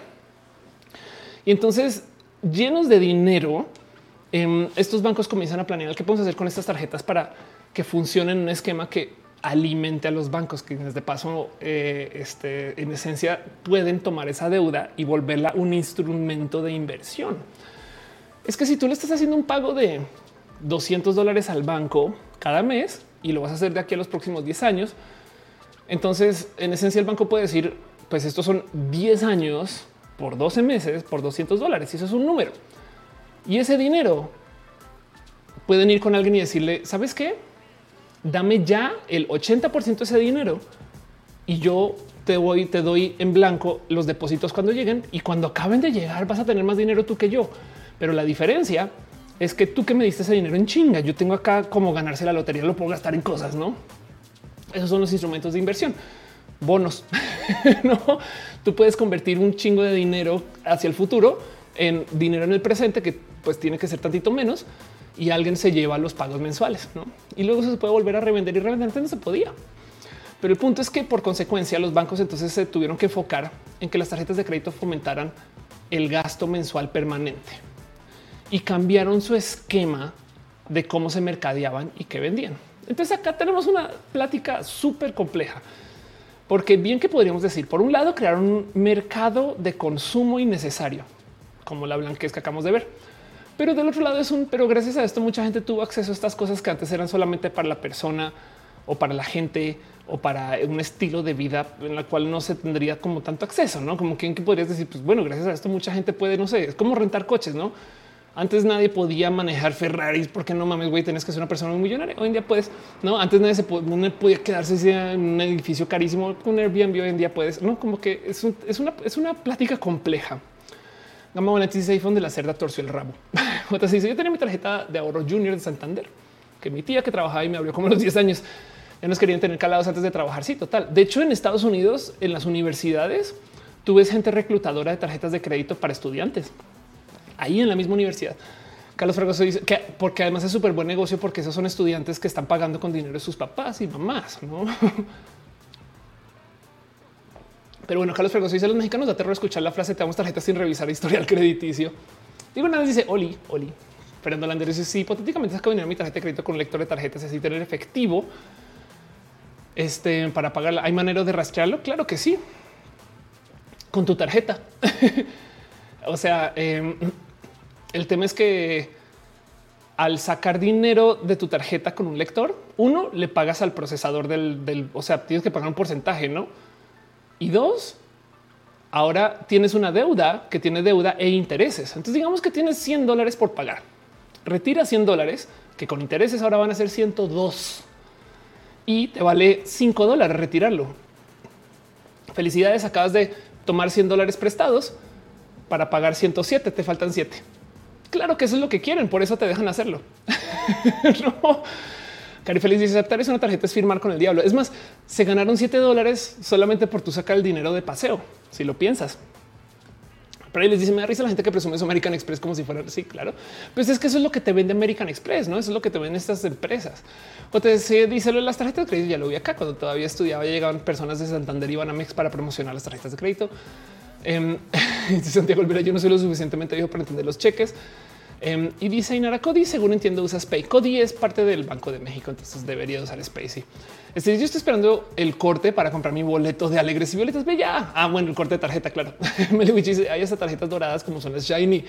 Digo, si sabes cómo es el tema cuando clonan las tarjetas, pues no es más que consiguen el número y todos los datos necesarios y ya con eso se van a hacer gastos. Y ni tiene Amex en ningún lugar no me aceptaban. Eso pasa en México, eso es verdad. Y dice Mario Alberto, el Tec de Monterrey, tu credencial de acceso también era una cuenta bancaria de Santander. No mames, dicen dice que olvidar las Vital Kids, que ahora Vital es HSBC, esa tarjeta de ahorro para niños. Total. Y entonces esto viene justo de que en los 90 los bancos se dieron cuenta que es mejor tener tarjetas de crédito para tener clientes permanentes. Es un poquito como esta situación de la conspiranoia de la medicina que dicen que eh, las farmacéuticas, en vez de tener pacientes que se curan, quieren pacientes que estén siempre comprando ¿no? Lo, mismo con las tarjetas de crédito, porque más planean sobre eso. Y esto viene justo del hecho de que estos esquemas de, plástico que existían en ese entonces ahora se diseñaron para tener estos gastos que quieren que tú siempre estés ahí y el buró conectó con eso.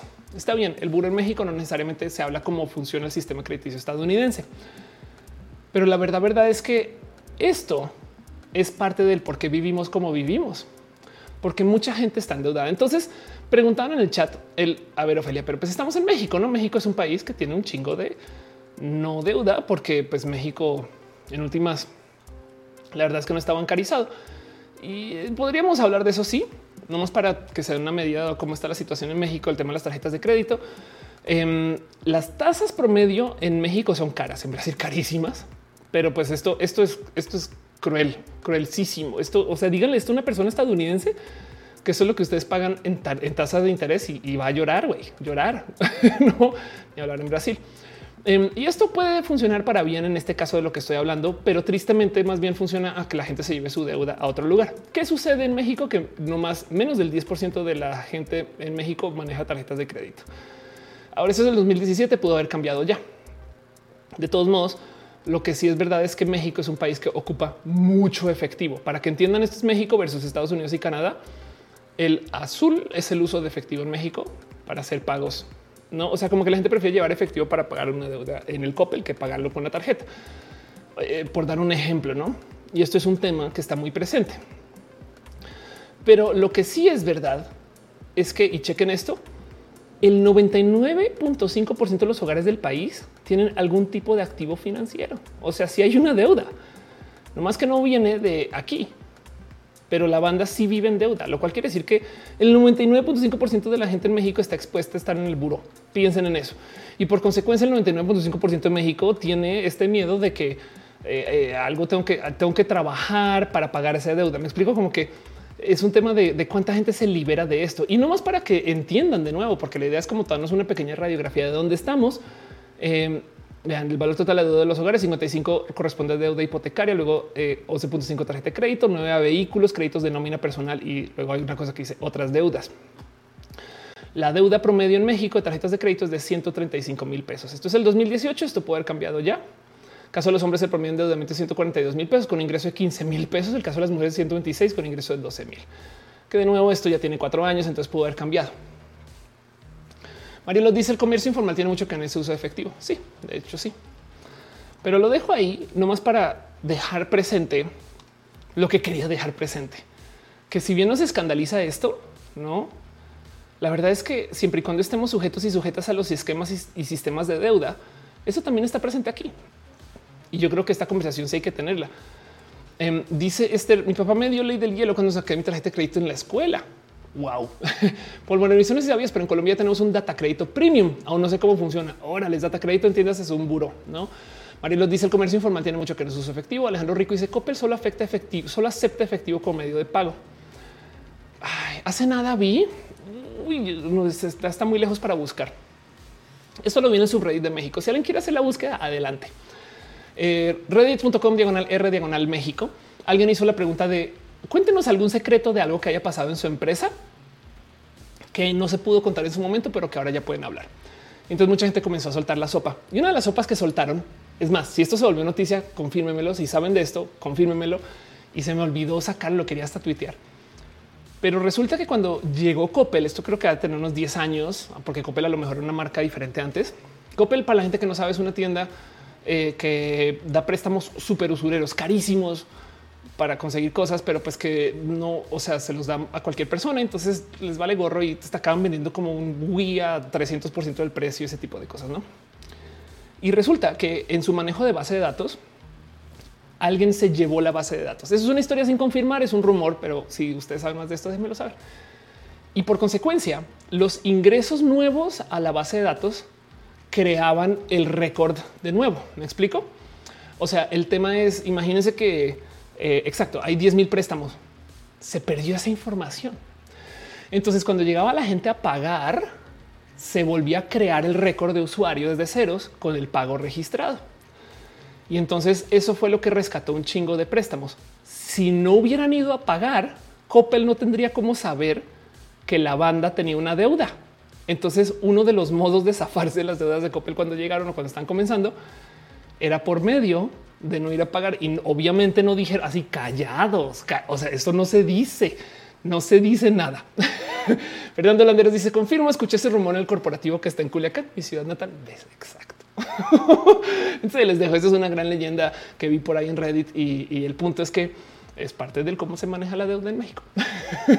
Eh, dice en el chat eh, flipa Coppel como Coppel GG ya existía hace lo menos 15 años. Al lugar dice estos shows de economía, los de tema abierto son los que se ve Coppel y más disfruta, los disfruta mucho. la neta, neta, sí, disfruta mucho acompañarnos en general. Pero bueno, eh, dice Laura González, yo tengo la duda de por qué aquí se castiga por pagar por tarjeta. A las microempresas les cobran un porcentaje importante por cada venta. Ilegalmente corren ese impuesto el cliente, les piden.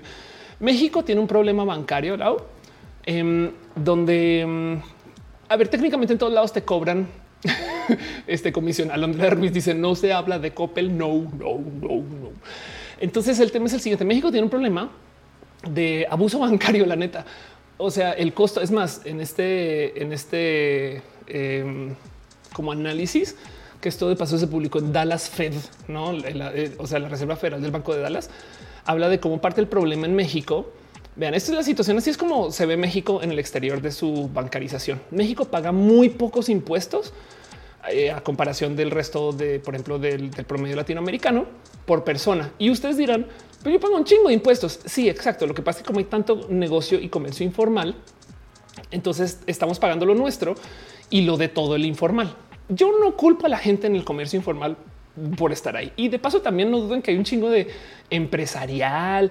O sea, también hay una cantidad de basura ahí de, de grandes empresas que no pagan sus impuestos. Pero como sea, el punto es que en México está tratando de corregir esto, no de, por lo menos tener un pago que sea consiguiente con Latinoamérica de, sus impuestos promedios por persona.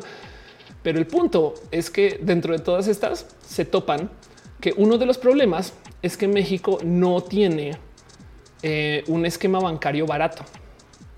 No como que lo que dicen es los bancos de México son pinches usureros, güey, porque, porque los dejan, no?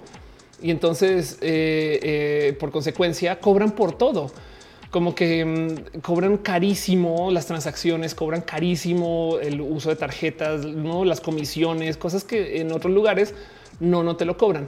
Y por consecuencia, de hecho, por aquí están en, las, eh, en una de las conclusiones, dice, afortunadamente se está tratando de solucionar esto desde el fintech aquí está. Sin embargo, los reguladores de México deberían comprometerse activamente con la población financiera excluida para convencer los beneficios de los pagos digitales. Em, pero, eh, eh, como dice por acá, una de las soluciones es eh, la industria fintech, ¿no? Dice, en fin, las fintech quieren darle en la madre a ese tema de las comisiones, pero la neta, neta, neta, neta, neta, que no tienen masa crítica y son muy nuevas. Entonces la gente no sabe si va a funcionar o no.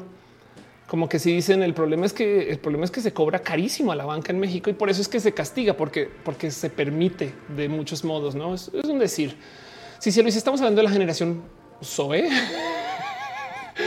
Este Michael dice como Star Trek habla de las tarjetas de crédito. En Star Trek no hay dinero, según Gama Anticio cobro con Mercado Pago. Entonces Mercado Pago cobra un 4% por ese cobro. No es dinero que yo me quede. Santiago Álvarez el fiel servicio porque ellos ponen la infraestructura para procesar pagos. Cinco Dice ya pasamos por la parte de la compra de tulipanes. Stephanie dice confirmo. Yo meteré lo de Coppel por una amiga que trabaja ahí. Ven total. Entonces el tema de que el que se castigue por el uso de tarjetas es que la gente quiere eventualmente evitar esos pagos que cobran los bancos. Pero bueno, el punto es y a lo que iba con todo esto es que Em, tenemos un tema con que la deuda nos condiciona. La deuda nos condiciona a, miren, si volvemos a esta estadística, que el 99.5% de los hogares del país tienen algún tipo de activo financiero o no financiero. Por consecuencia, de ahí viene un chingo de presión para vivir de ciertos modos. México es uno de los países que más horas de trabajo ponen por mes de la OSD. Se trabaja más en México que en Japón. y, y en Japón se habla del karoshi. ¿Me explico? Pero aquí tenemos este raro concepto de lo que es el trabajo y las horas de trabajo y las famosas horas nalga. Y el punto es que em, esto en alguna esquina también es control social. Saben, el tener a la gente endeudada también es parte del que esto suceda. Y entonces queda la pregunta del entonces, ¿cuál es la diferencia con China y, y con lo que está pasando en México? Y voy a decir México porque para hacerlo más presente, hablemos de qué está pasando en Estados Unidos. En Estados Unidos se va a poner un más cucú, porque aquí tenemos los enlaces vía la deuda, ¿no? En Estados Unidos se habla mucho de cómo el sistema de crédito social viene gracias a Silicon Valley. Digo, estamos hablando de un futurismo este, un poco como fatal, pero lo que hice fue construido por el Silicon Valley. ¿Por? Porque en el Silicon Valley se define mucho el quién eres y se trata de normar el quién eres según tu acceso a las plataformas. Dice ahora se muerto muerte por exceso de trabajo, falta de Star Trek. Meliwich dice entonces nuestra salud mental debe estar porque peor que en el Japón en el sentido laboral. Eh, el Giovanna dice quiero saber qué son las horas nalga. ok, vamos a mostrar esto. Eh, hours worked, work este OSD. Vamos a ver si, si encuentro la gráfica rápido, pero por si no lo tienen presente. Esas son las horas de trabajo por año por países. Esos son los países que más trabajan, entiéndase, van a una entidad o recinto laboral. México, luego Corea, Grecia, Chile, Rusia. Ok. Em, o sea, eh, estar en Estados Unidos es mucho más relax que en México. Y algo que decir ahí acerca de ahorita hablo más, más de ese tema, pero ¿por qué en México se trabaja tanto? Pues porque también hay un concepto laboral de en algunos casos, no en todas las empresas, de estar en la oficina porque tienes que estar en la oficina. Mejor dicho, hay jefes que lo que están midiendo es que estés ahí, no de que estés chambeando. Y entonces eso le llaman la hora nalga. ¿Cuántas horas estás ahí sentado? no, pues, no, cuántas estás sobre las nalgas. Em, eh, más no necesariamente el que estás haciendo. Trini PNG dice en la tabla las empresas aprovechan mucho la cultura del sí señor que generalmente están endeudados y por eso no sobreexplotan. Totalmente de acuerdo con eso, Trini. Isabel este, Vázquez dice real de Coppel me pasa que quedó debiendo como 3 mil pesos que luego fueron 15 mil y ya después no fue nada. Dice Meliwich es un reto real echarse un shot cuando Feli dice Star Trek. Échate un shot Meliwich ya tiene mucho sentido el nombre. Total. Y entonces ¿Qué está pasando en Estados Unidos? Que en Estados Unidos, por ejemplo, hay un sinfín de control social según tu comportamiento en las plataformas de tecnología. Esto es algo medianamente nuevo, pero aún así es algo que claro que está muy presente. Entonces hay gente diciendo, ¿por qué nos quejamos de China si esto también pasa aquí? No más que pasa gracias al Silicon Valley. Una de las cosas que, por ejemplo, mucha gente tiene así como en vista, no se sabían que para pedir su visa estadounidense, tienen que fijarse en qué están tuiteando. De hecho, para el proceso de solicitar la visa, tienes que entregar tus redes sociales. Debes solicitar cualquier red social en busca actividad cuestionable en los últimos cinco años. O sea, si tú tuiteas pinche Estados Unidos, capaz si te ponen en todo tipo de problemas en Estados Unidos. Y hay un ejemplo que ustedes puede que conozcan o si no lo recuerdan o si no lo vivieron, les comparto la historia de la divasa. La divasa, esta historia no me deja de sorprender y cuando yo se la cuento a mis familiares y así siempre me da un poco de no mames, güey, que esto pasó, güey. Pero ese es youtuber venezolano, ahora en México, que un día hizo un video que se llamaba literal en YouTube, me voy de Venezuela. Viajó a Estados Unidos y en el aeropuerto le detuvieron, le dijeron, ¿cómo que me voy de Venezuela? O sea, ¿no vas a volver? Así de fácil, güey. O sea, aquí está. Eh, el video de su canal titula Me voy de Venezuela, donde la evasable su búsqueda del sueño americano, salir del régimen de Nicolás Maduro. Eso las redes empezó con Trump apenas. Pues esto viene desde antes de Trump. Si mal no estoy, de hecho, esto es del 2017. ok, pelito. Pero el punto es que sí, exacto. Em, el, pensar que eh, en nuestras redes sociales es parte de esto. ¿En qué momento hace pensar que estamos en el mundo libre, estas cosas, no? En fin, Santiago Alvarez es que la visa de frontera es más relax. es verdad. Irene dice: Yo tú que nunca me dan una visa. Eh, dice tú, dice el pop que no vean mi cuenta de Twitter. La van a ver, te lo van a pedir. Leonardo dice: Yo vivo en Juárez y pido la visa cada rato. Obi eh, cuántos después nunca me pidieron revisar mis redes sociales. Yo acabo de tramitar, claro, pero la visa fronteriza es diferente, pero yo acabo de tramitar visa y literal en el formulario, en el famoso DS 160, te piden tus redes. Carlos Fragoso dice: Ya me resigna que me la visa gringa. eh, Meliwich dice: Oh, no, van a ver todo mi retweet de eh, Girls. Em, y dice Meliwich, o sea que van a tomar en serio mis memes de escapar de Latinoamérica. Si estás tuiteando de eso antes de ir a pedir la visa, puede que se fijen. Pero bueno, salgamos de la visa. ¿Sabían que existe una cosa que se llama Patreon Scan? Patreon es el siguiente servicio. Em, para la gente que tiene restaurantes, puedes pedir una identificación oficial.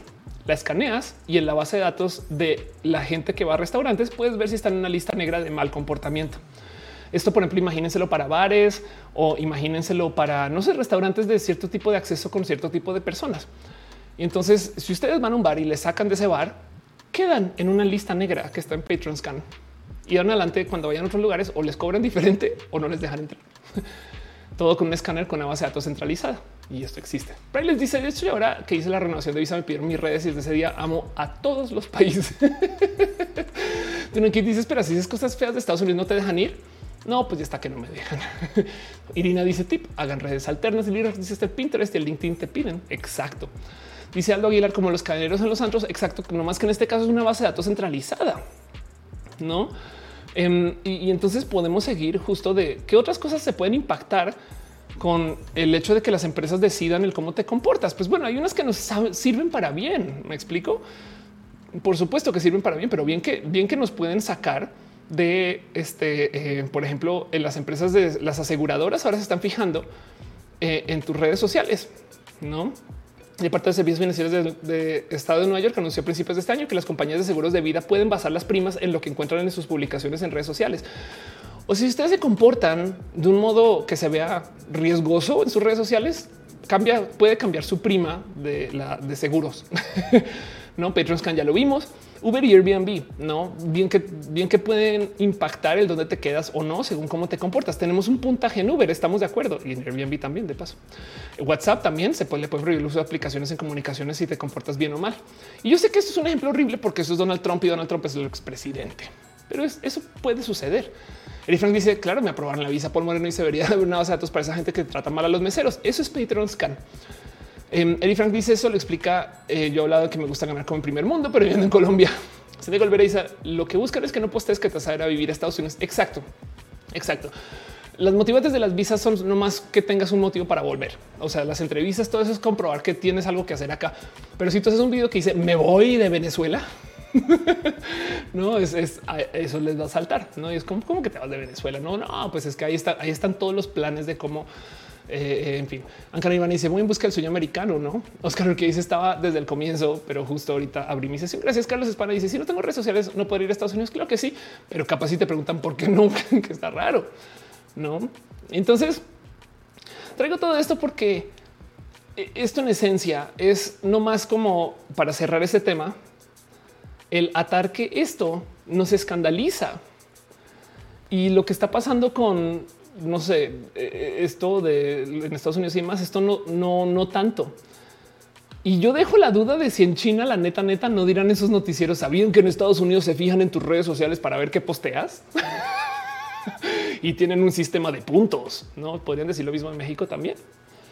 Y quería hablar de esto porque una vez alguien me dijo esto y, no lo quiero dejar como un comentario pro gobierno chino, pero pues, pues no más como güey, qué ironía. La diferencia es que en China te dicen que te están monitoreando.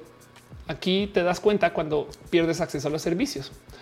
Y entonces hay un algo ahí que hablar. Porque por consecuencia, lo que podemos extrapolar de todo esto es que entramos a la misma discusión del neoliberalismo y los otros esquemas de vida. Porque en esencia lo que nos están diciendo es como sea te van a monitorear y como sea te van a abrir accesos a cosas o cerrar accesos a cosas según cómo te comportes. La diferencia es si es el gobierno el que te monitorea, como en China, o si son las empresas que te monitorean, como en Estados Unidos. Y ahí les dejo ese pensar. Y concluyo todo esto, las historias de las tarjetas de crédito y el entender cómo la deuda es el esquema con el cual nos jalan las cuerdas y nos aprietan las tuercas aquí en estos países capitalistas. ¿no? Pero bueno, para bien o para mal, el único problema es que no podemos eliminar que nos monitoreen y ahí les dejo. Y yo dejo ahí también sobre la mesa la duda del si del otro lado ustedes están desde la empresa, la tentación de monitorear es muy alta, porque qué tal que gracias a este monitoreo ustedes pueden dar un servicio mejor, no? O pueden tener mejor rastreo de quién entra y quién sale, pueden tener mejor acceso a seguridad porque saben quién es peligroso y quién no. Pero bueno, y me dice nunca viviría en Estados Unidos yo quiero conseguir trabajo en Canadá porque siento que ahí está mi destino en Canadá. Otra se dice chale, me voy a poner Twitter nada más de lomitos y michis para poder sacar la visa. Eh, les dice amo vivir en México por los tacos, el pastor con piña. Este y dice tortas Big Brother. Carifita dice qué opinas estás de interés de una fintech cat informativo tierra de 236 demasiado gato. Me risa el concepto del cat informativo. 5T dice y vi unos de mil por ahí. 5T dice cuando te acuerdas de los software espías como Pegasus. Claro, Santiago Alvarez dice le asusta la migración que no paga impuestos y se vuelve carga en servicios públicos. Michael dice alguien por ahí decir como Black Mirror. Es verdad, hace falta ese comentario. Alguien diga como Black Mirror, por favor. Y si no, Ángel Michael Boria lo va a hacer por ustedes. El Witch dice no existe la opción de que nadie me monitoree. Pues bien, podemos pensar que a la generación de nuestros papás y abuelos esto sucedía y hoy en día es un escándalo, no? Como que eh, piensen cómo es de normal que la generación de nuestros abuelos a veces tenían dos actos de nacimiento y no era tan grave. Hoy en día esto es todo un tema, no? Porque claro, tu RFC es tu número. Erika dice yo que los financiamientos para estudiar la universidad ahora me liberé la deuda hasta el 2029 y me gradué en 2018 Dice eh, eh, este, eh, Lisa, Google monitorea las búsquedas. Total. El bueno dice a mí ya me negaron dos veces la visa en la frontera. Alison sabes, dice tengo 15 años que me aconsejas para cuando sea mayor de edad para tener un buen buro de crédito. Siempre paga algo. Evidentemente hay mínimos y entonces, o sea, lo que quieren es constancia. Gary Rand dice VPNs. Te voy a decir el motivo por los cuales los VPN son horribles. Bueno, depende del VPN. ¿Qué es una VPN? Es un servicio intermediario por el cual tú navegas y entonces técnicamente tu IP es otra. El problema es que las VPNs suelen, hay unas que sí, pero suelen ser anónimas. Perdón, dije todo mal. Suelen no ser anónimas.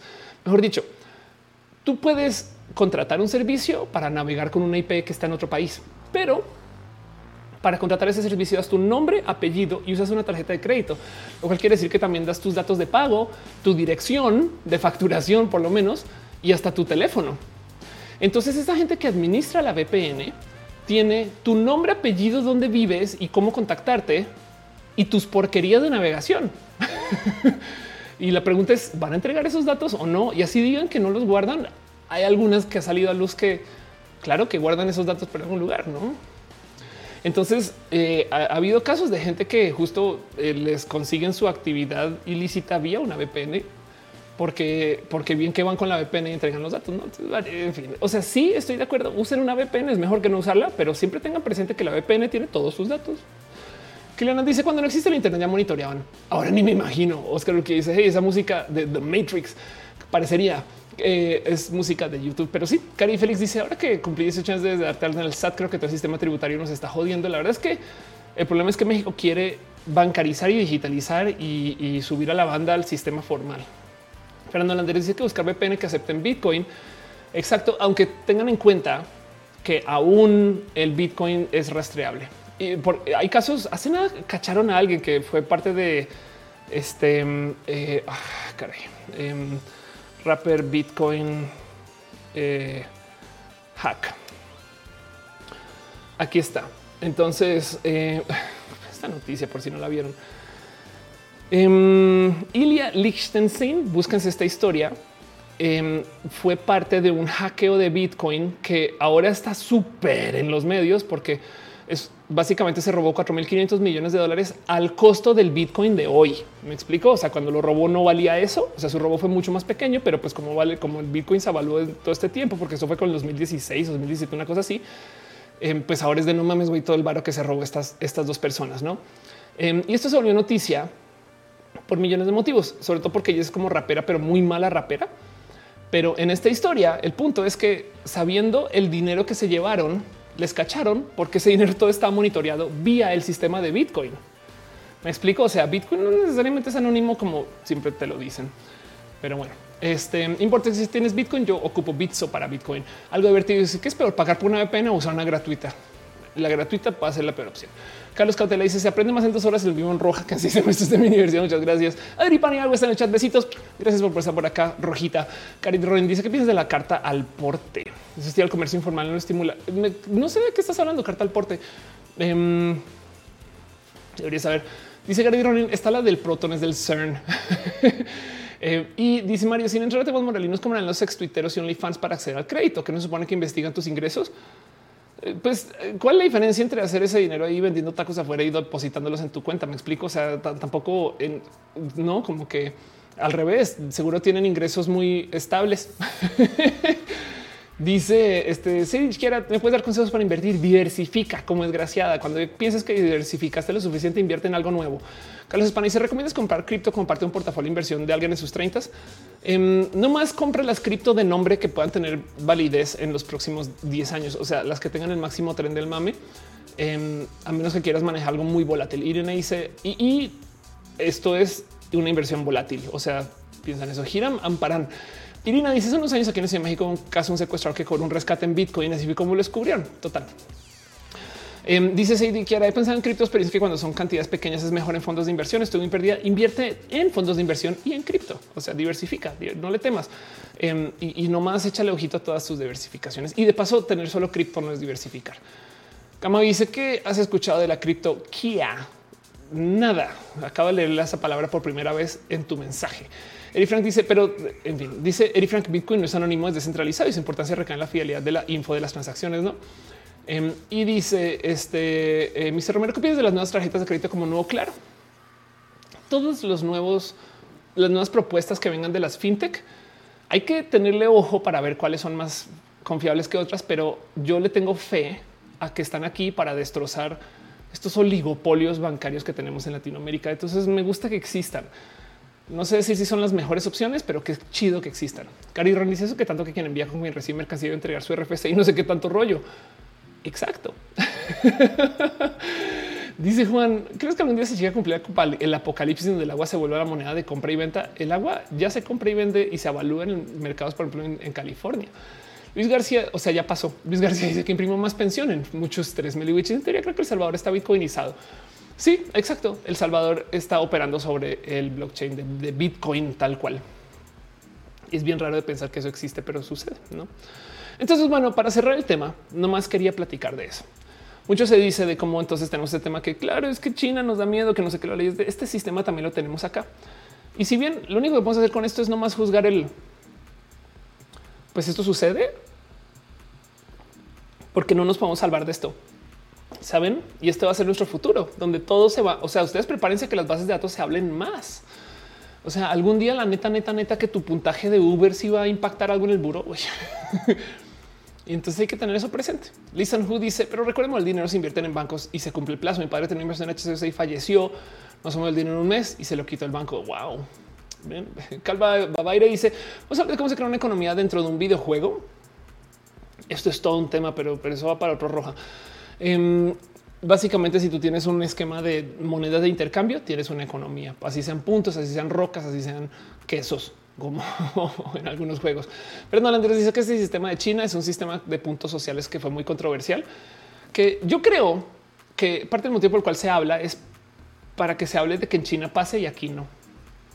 Y quería nomás como darle ahí el pensar de aquí sí pasa, nomás que pasa vía todos estos esquemas financieros. Y técnicamente de eso se trata. Eso es lo que pasa cuando vives en un país capitalista. ¿no? China también es un país capitalista de paso. Entonces te ganas que te chutas todo el pago de la deuda y que te supervisan la deuda y te chutas que el gobierno te supervise también. Pero parece chiste acá también. Cinco se realiza como el dinero de World of Warcraft que vale más que el Bolívar. ¿Cómo vale más que el Bolívar? Wow, qué locura. Cari Ron dice Ophelia puntos. En cinco te dice no eres como una ley de transparencia para eso. Técnicamente, pero pues aún así. Y, y el tema es saber cómo conecta esto en el futuro, no? Pero bueno, cierro el tema. Me voy a lo próximo. Leo un poquito lo que tienen ahí en el chat de todos modos. Este y les dejo ahí el cómo se sienten ustedes con esto en general. No, pero bueno, llevamos hablando una hora 40 minutos, casi, casi dos. El se dice la economía tras de la venta de vecinos de Animal Crossing. Exacto. Calvaire dice em, vivo bien de servidores de videojuegos y siempre es lo que más me ha costado nivelar en todos los servidores que manejo. Hasta fórmulas económicas he tenido que aplicar. Sí, exacto. Eso es un tema. A ver, ¿cómo se controlan las economías en los sistemas gubernamentales actuales? Alguien tiene que tener las manos puestas sobre la cantidad de dinero disponible. Y entonces hay que entender que hay que dar, es como dejar crecer un árbol, me explico, o sea, no, puedes tirarle todo el agua así un día, espera que crezca un chingo, tienes que dejar que crezca de modos artificiales hasta donde tú lo puedas controlar. Pero entonces, por consecuencia, si, si está creciendo muy rápido la economía, si la gente está gastando un chingo, tienes que sacar dinero de circulación, lo cual quiere decir que a lo mejor si la gente está comprando demasiadas armas, por así decir, las tienes que comprar tú y guardar. Por eso hay reservas federales. Em, y entonces después, si la economía no se mueve, las vuelves a vender a precio más bajo, lo que sea, y entonces tú controlas el cuánto dinero hay disponible, por dar un ejemplo. Y sobre eso entonces más o menos mantienes como es como abrir la llave, cerrar la llave, abrir la llave, cerrar la llave, ese tipo de cosas. Un gran ejemplo, por ejemplo, es este Eve Online. Eve Online es híjole, la bestia de economía. Hay, hay videojuegos que les ha tocado tirar su economía a piso para quebrar la economía local, para que puedan hacer reset, ese tipo de cosas. Pasa. Mario Alberto dice: Me encantó la miniatura del show. Gracias. 5G si los nuevos valdrán más que los bolívares. Tema de tesis. Aldo Aguilar dice: Se puede reparar el score del buro de crédito. Se puede reparar. Claro que sí. Nadie me dice el médico se paga en México se paga impuestos sobre Bitcoin. Em, no sé, no sé si ahorita sí, técnicamente son ingresos, entonces el tema es cómo los compruebas, depende. Así como lo que tú ganas en redes sociales también este, se tiene que declarar. Pero bueno, Clear dice que en Twitch también tenemos un sistema de puntaje. Tengo muchos piñas core que no sé qué usar. Yo tampoco. Celebremos. Bueno, estoy muerto. Hicimos online es épica. No hay reglas, para la vida es tu historia. Lisa no dice me siento frustrado. Yo manera de escapar mi monitoreo sin irte a vivir un bosque. El mundo se ha vuelto un Big Brother real. Sí, más ahora que nunca. Chancletin dicen todos hablan del Bitcoin y mining, pero no hablan la única moneda que nos va a salvar. Él acaba la frase. bueno, voy a cerrar este tema. Vámonos a lo próximo. platiquemos de otras cosas. Espero haber sido medianamente informativa con todo esto. Carlos dice, de hecho, siempre busco maneras de eliminar dinero del servidor para que la moneda no se devalúe. Exacto. A veces vas a tener que hacerlo al revés. No nos dejes con la duda. Exacto, no dijo, no dijo. Tenemos una nanascore, dice Carlos España. Exacto, el Jesucripto. Ahí vámonos con el Jesucripto.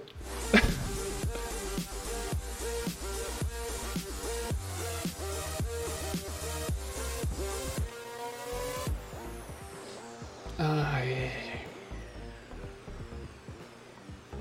Cari Félix dice cómo se declara lo que ganas en redes. Siempre y cuando te depositen este o muevas ese dinero, en algún momento lo vas a tener que comprobar. Dice Irina, el Bitcoin que inviertan en aguas de Animal Crossing. Pues seguro hay un mercado de eso, no lo dudo. Pero bueno, el caso. A veces entre show y show pasan cosas y yo me tomo el tiempo de anotarlo y tener una hojita aquí al lado. Y eso yo le llamo en esta sección desde el corazón una cosa muy especial para ustedes que es abrazos sin contacto. Solamente por la salubridad. Pregunta en Vortex, ¿qué bebo? Hoy estoy bebiendo agua porque tomé mucho café antes del show y espero que no se note mucho. O si se nota, espero que estemos acelerados y aceleradas.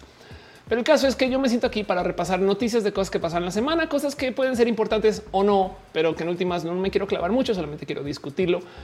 Y así dice Listen si es posible que nos hables un poco de las personalidades. Fíjate que no sé y a cada rato me tratan de tratar de diagnosticar a qué personalidad pertenezco yo. Y entonces no sé si esto es un poco como de horoscopismo pro. Puede ser, no sé si alguien sabe más. Me encantaría yo eh, empapar de ese tema, pero bueno, Elías Benavides este dice Justo hoy preguntaba cómo funcionaban los fondos de inversión y los pagarés. ¿Podrías hablar de eso?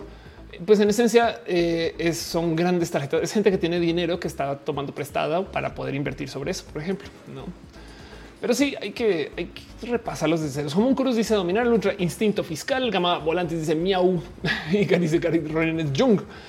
Ándale. Pues hablando de cosas que pasan la semana, no más por repasarlas. Eh, tengo aquí cositas para compartir. La primera noticia que tengo para ustedes es algo que se va a volver todo un roja, pero se los quiero compartir.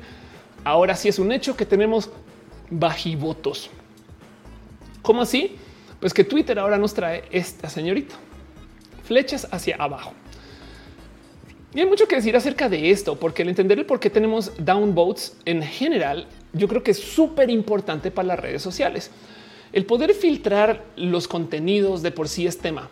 Y, es que quiero que entiendan que no hay absolutamente nadie que pueda supervisar todos los contenidos que se generan. Todos los tweets que se tuitean en un día no los puede leer una persona, ni muchas personas, ni, siquiera un ejército de personas. O para que entiendan, creo que la cifra de YouTube es que se están subiendo a YouTube algo así como 500 horas de contenido por minuto. O sea, cada minuto se suben 500 horas a YouTube. No hay cómo ver eso. Entonces tiene que ser automatizado y hay que confiar en que la gente diga de cosas. Entonces hay mucha gente que no ha entendido muy bien eh, por qué hay una flecha ahí. Sobre todo porque además esos votos son de ti para ti. Para rematar los pusieron en un lugar bien raro. Y encima de eso como que no explicaron porque el corazón sigue siendo corazón, pero la flecha es flecha. Eso es un poco de raro. no dice Luis García, ¿dónde he visto esa flecha hacia abajo? Exacto. Hay mucho que decir acerca de esto, pero para mí esto es súper importante porque qué quiere decir Twitter con esto es dinos más de este tweet. No tenemos suficiente información y queremos ver si la gente le hace bajivotos. El problema es que esto a lo mejor se va a poder automatizar si es que no se puede automatizar ahorita. Lo cual entonces va a dejar la duda del cómo va a tomar Twitter esto. Ahora, capaz si entra en colación el que se sabe que algunas cuentas son bots, pero las vamos a dejar de existir. Y entonces capaz si sus bajivotos cuentan más o menos, eso no lo vamos a saber. Miren, pasa algo con los algoritmos en las redes sociales y es que la gente juega constantemente a tratar de adivinarlos. Por ejemplo, ahorita en TikTok hay una moda, un trend donde la gente está poniendo un chingo de texto y no entienden, o sea, como que entendieron que hay que hacer eso para que TikTok vuelva a tus videos virales, pero no entienden exactamente por qué. Y es que el tema es el siguiente. Las redes sociales quieren que tú estés pasando más tiempo en la red social. Fin. Entonces, si tus videos hacen que la gente vea el video más tiempo, o sea, si tú logras que tus videos la banda los vea el 80%, obviamente que va a decir no mames, güey, esta persona hace videos que la gente no puede dejar de ver. Y a alguien se le ocurrió esta genialidad. Si yo pongo texto que toma tanto tiempo de pinches leer, la gente se va a quedar un chingo de tiempo. No me siguen el hack. Entonces, claro, para TikTok es como de no mames, güey. O sea, lo vieron hasta el final y es de los porque güey, me pusiste tanto pinche texto que no lo va a poder leer en cinco segundos. Güey, a tomar los completos 50, no? Pero el punto es que si entendemos que lo que quieren es que nos quedemos ahí, bien que podemos hacer TikToks que dicen te voy a decir algo ahorita. Espera, aguanta, ya voy. Dame dos segundos. Espera. Y, si eso hace que la gente se quede, ese hack también va a funcionar.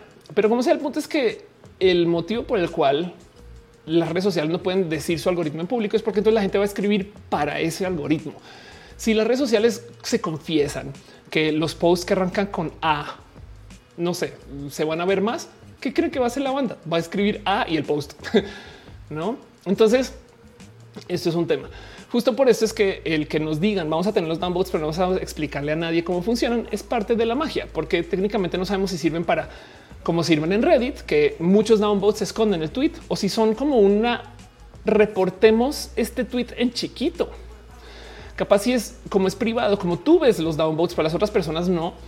Entonces eh, es un como mira, no voy a pasar por todo el proceso de reportar el tweet, pero aquí te estoy diciendo que no está tan chido y capaz sí sirve dentro del algoritmo para que Twitter decida qué mostrar más y qué mostrar menos. Hay mucho ahí que platicar. Aunque Iván dice YouTube necesita un me encanta. La neta sí. Algo divertido dice por eso los hilos de Twitter jalan chido. Total, exacto. Es la idea. Si tú logras que la gente se quede más, o sea, ¿cuáles son los videos que YouTube quiere más? Porque está toda esta leyenda de que tienen que ser de cinco minutos o menos. No, si tu video sirve para que la banda vea un chingo, pero un chingo de anuncios, eso el algoritmo lo va a promocionar como desgraciado, sobre todo si son anuncios de cualquier proveedor de anuncios. Me explico. Si no dices groserías, si no dices cosas que los anunciantes se asusten, si hablas de temas, no, si entonces que la gente se queda hasta el mero final y que vea 10 anuncios en el camino, les cuento el éxito que va a tener su canal, porque el algoritmo va a decir no mames, güey, esta persona vende un chingo de anuncios. Saben? Es lo único que quieren. De ahí en adelante, si se fijan, todo lo demás son como hacks que llevan a eso y la gente como que no lo entiende exactamente el por qué unos sirven y otros no es porque llevan a que se muestren más anuncios. Microvía dice como los polinesios. Total. Trini y esos damos de Twitter también se van a prestar para trolear con el jueguito de ratio. Exacto. Si es que funciona así. El tema es que no sabemos. Entonces, por ahorita lo único que tengo para ustedes a esta calidad de abrazo es sepan que esto está pasando y a ver a dónde nos lleva. Porque de paso ya recularon. ¿eh?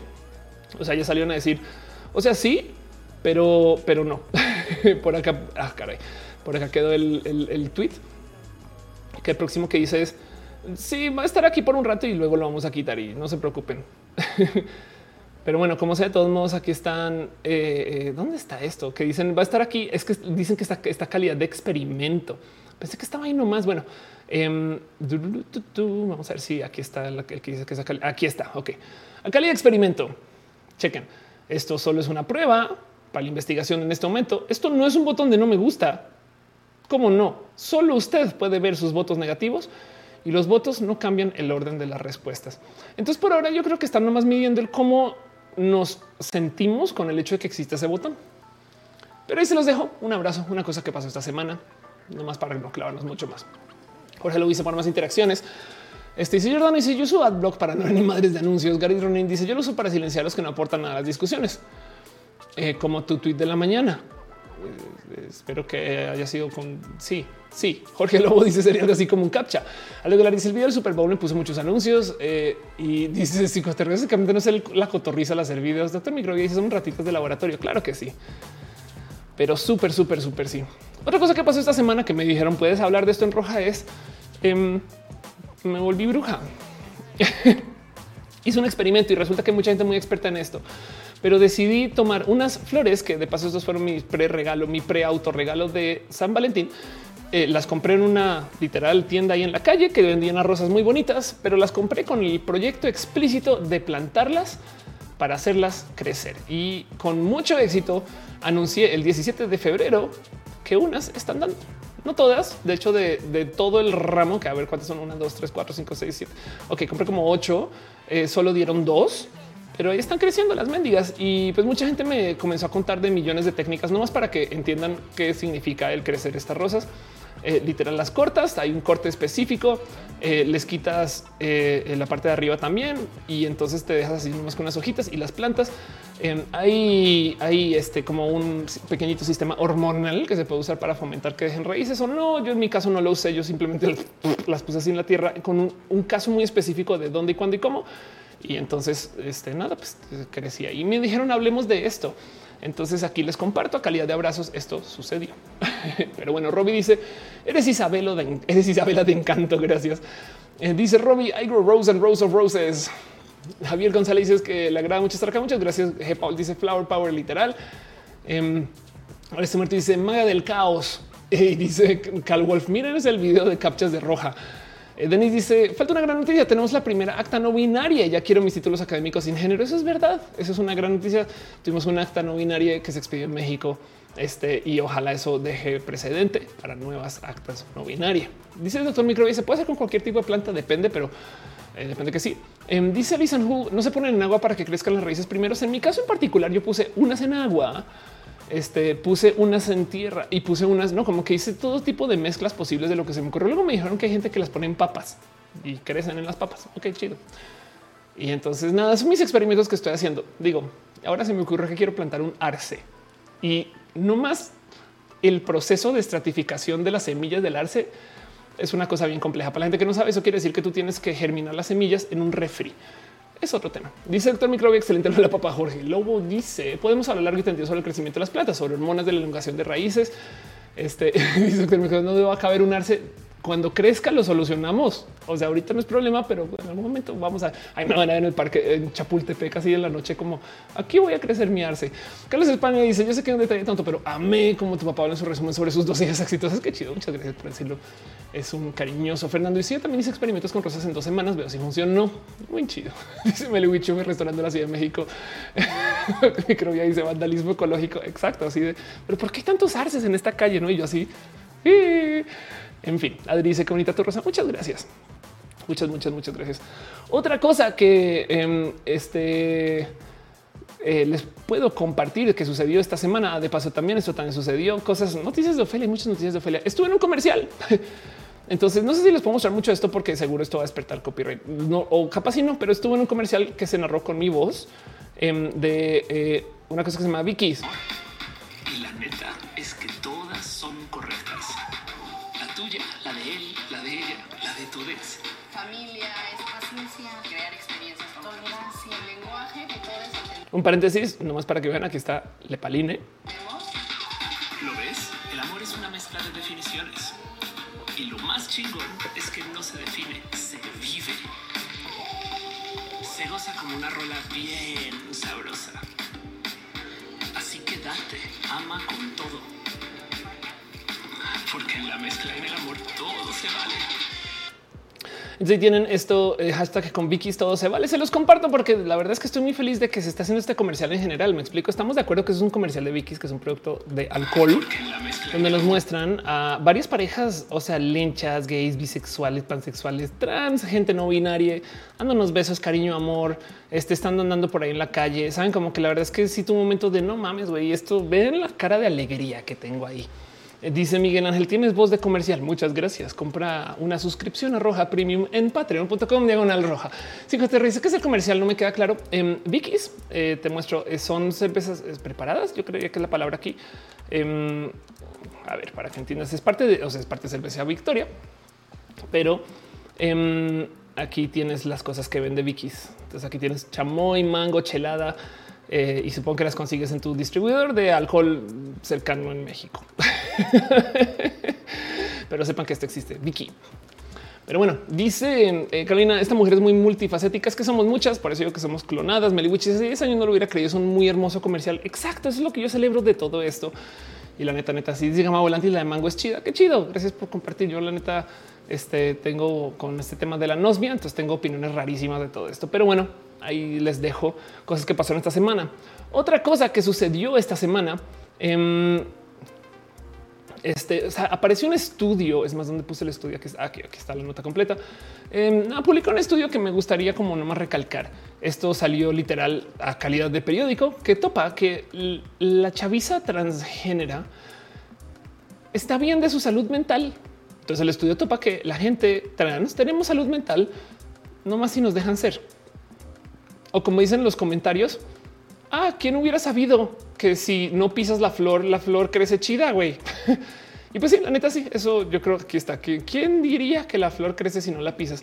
Em, pero es un amable recordatorio que la gran mayoría de los problemas trans no tienen nada que ver con la gente trans, sino con que existimos y la banda se ahoga en un vaso con agua y luego hacen un zafarrancho ultraviolento y luego nos culpan, güey.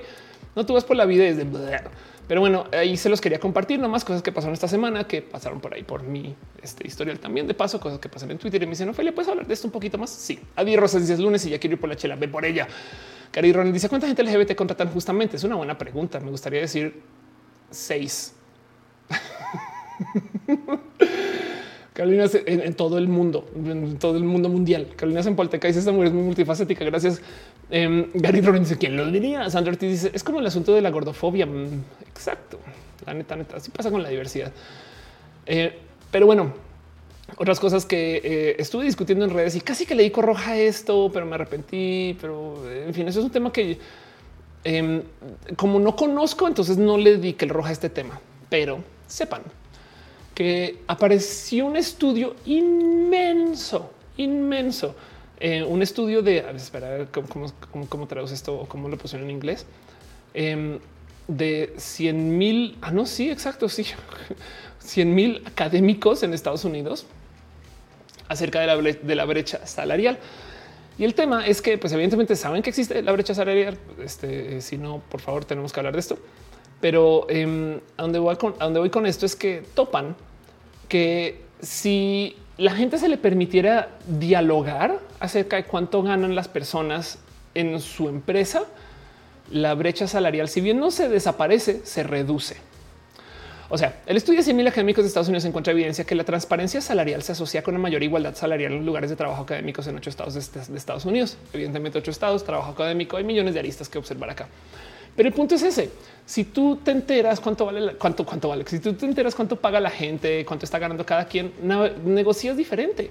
Parte del tema por el cual hay brechas salariales, porque a la hora de negociar, pues la banda no se le fomenta el negociar. Y entonces lo que más me interesó de esto y el motivo por el cual evidentemente no lo adopté para presentar como show em, es que salí mucha gente a decir si estás en los Estados Unidos, recuerda hablar sobre tu salario. Recuerda que el hablar de tu salario está protegido por la Ley Nacional de Relaciones Laborales.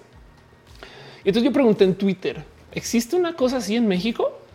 Y me dijeron, güey, en México ni siquiera hay cultura de hablar de tu salario. Y fue, wow. Y claro, hay gente que dice que por prudencia, hay gente que dice que por el no divulgar y de cuánto ganas, ¿no? Y entonces sí, es una buena, es un raro tema, ¿no? El, el, cómo, claro, parte del tema es que existe esta cultura. O sea, ¿qué pasa? Hay empresas que de plano te dicen, no puedes hablar, con, no, no puedes decirle a la gente cuánto ganas, ¿no? Dice que vayan a la mañanera así total.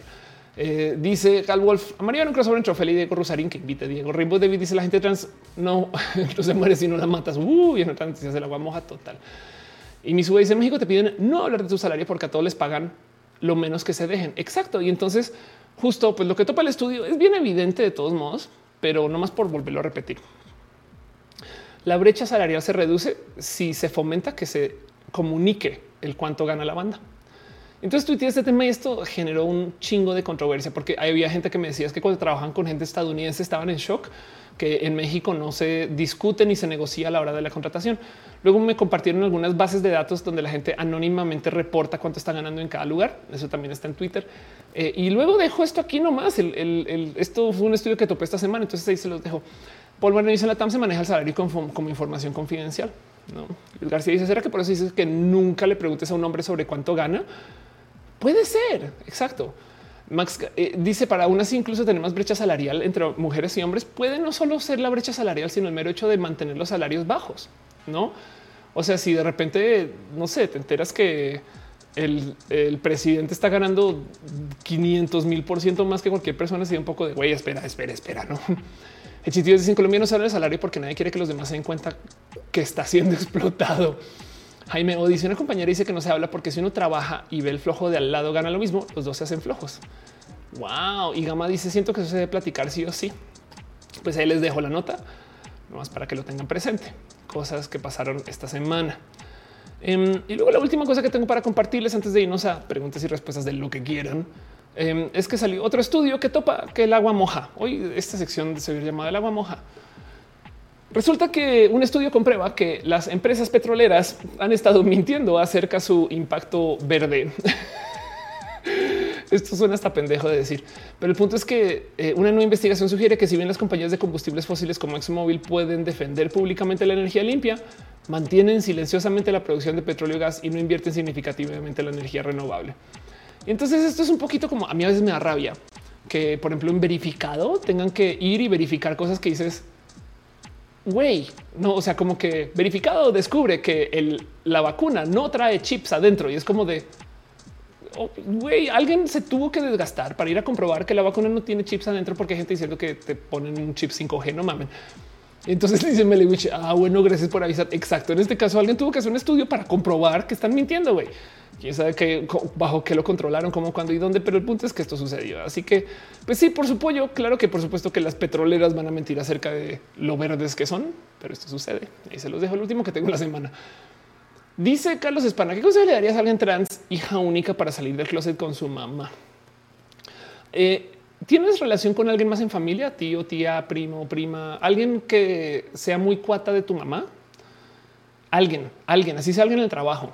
E, esa persona, búscate una persona aliada que sea cuata de, de, tu mamá y, y, esa persona, cuando tú salgas del closet, luego tiene que ir y decirle a tu mamá, no, todo chido y eso va a ayudar mucho. Mí no dice no se habla del salario. No, no, no, no. Orman no, dice ya eres mexicana. Ándale. Bueno, voy a ir cerrando esta sección, no más de noticias y cosas. Abrazos. Y me quedo aquí un ratito más para hacer preguntas y respuestas de lo que quieran. Llevamos al aire más de dos horas y ha sido muy bonito. Baruch Madera dice: Dinte de la mitad de 28 días y tienes tu dinero allí. Ándale. Están diciendo Ophelia, ya eres mexicana.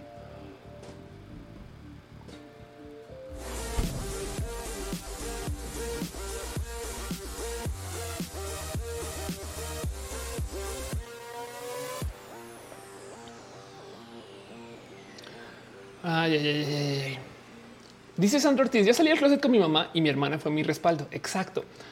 Es que hay, es bien raro, es culero de entender. Em, y yo lo he vivido en varias situaciones, pero el momento que alguien te valida, cambia, cambia la cosa. Como que tienen dudas de ti porque no saben de dónde viene tu información, pero si alguien más les dice lo que dices es válido, entonces ahora te ven una luz diferente y así las cosas.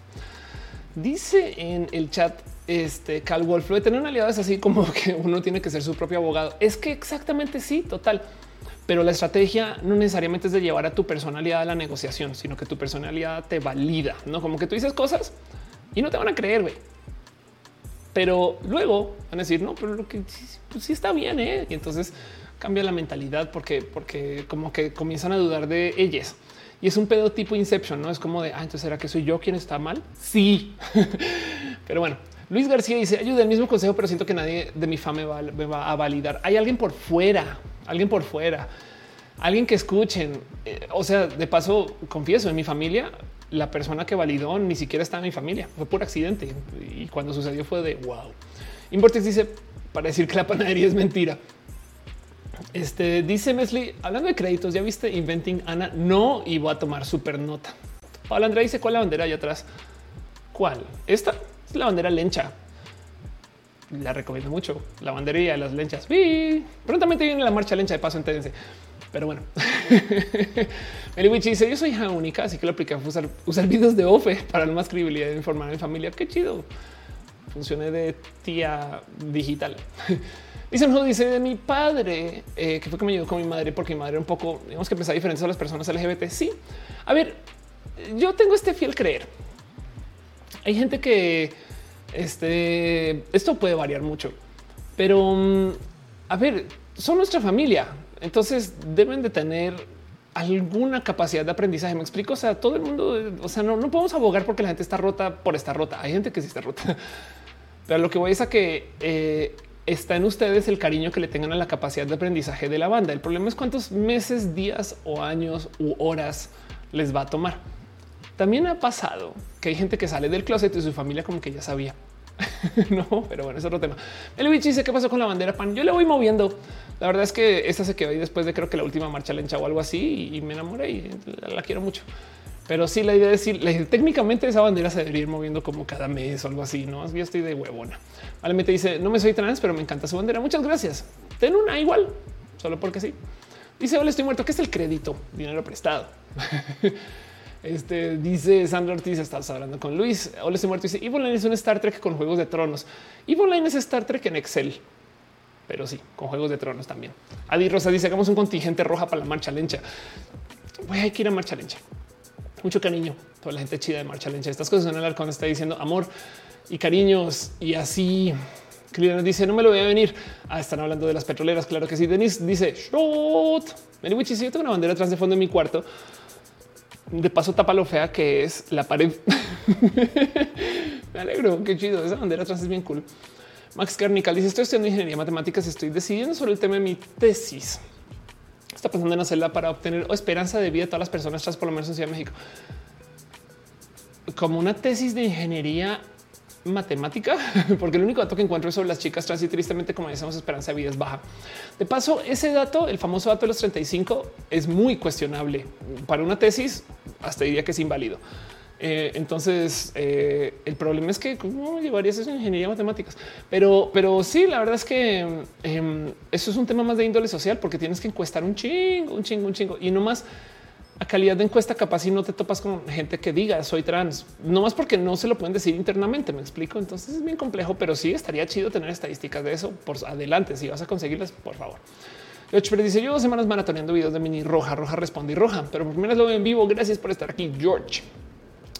Dice Max Garnical, eh, perdón por la Biblia. Edison Taranzona dice: ¿Sabías que las certificadoras no almacenan la energía, sino que van produciendo la cantidad necesaria de mandar el momento? Claro que sí. Y de hecho, por eso es que se están trabajando millones de soluciones para tener super hiper mega baterías. Em, de mis soluciones favoritas para tener super hiper mega baterías están estas que tienen, por ejemplo, los usos de eh, desplazamiento de agua para poder tener agua arriba y ocuparla cuando no tengas energía. Eso podría ser muy bonito. Y el otro día vi una que es una batería que usa digo, está también todo esto de Elon Musk y demás, no? Eh, pero es una batería que usa eh, un material este sólido que se calienta, que literal es casi como que tierra, casi no.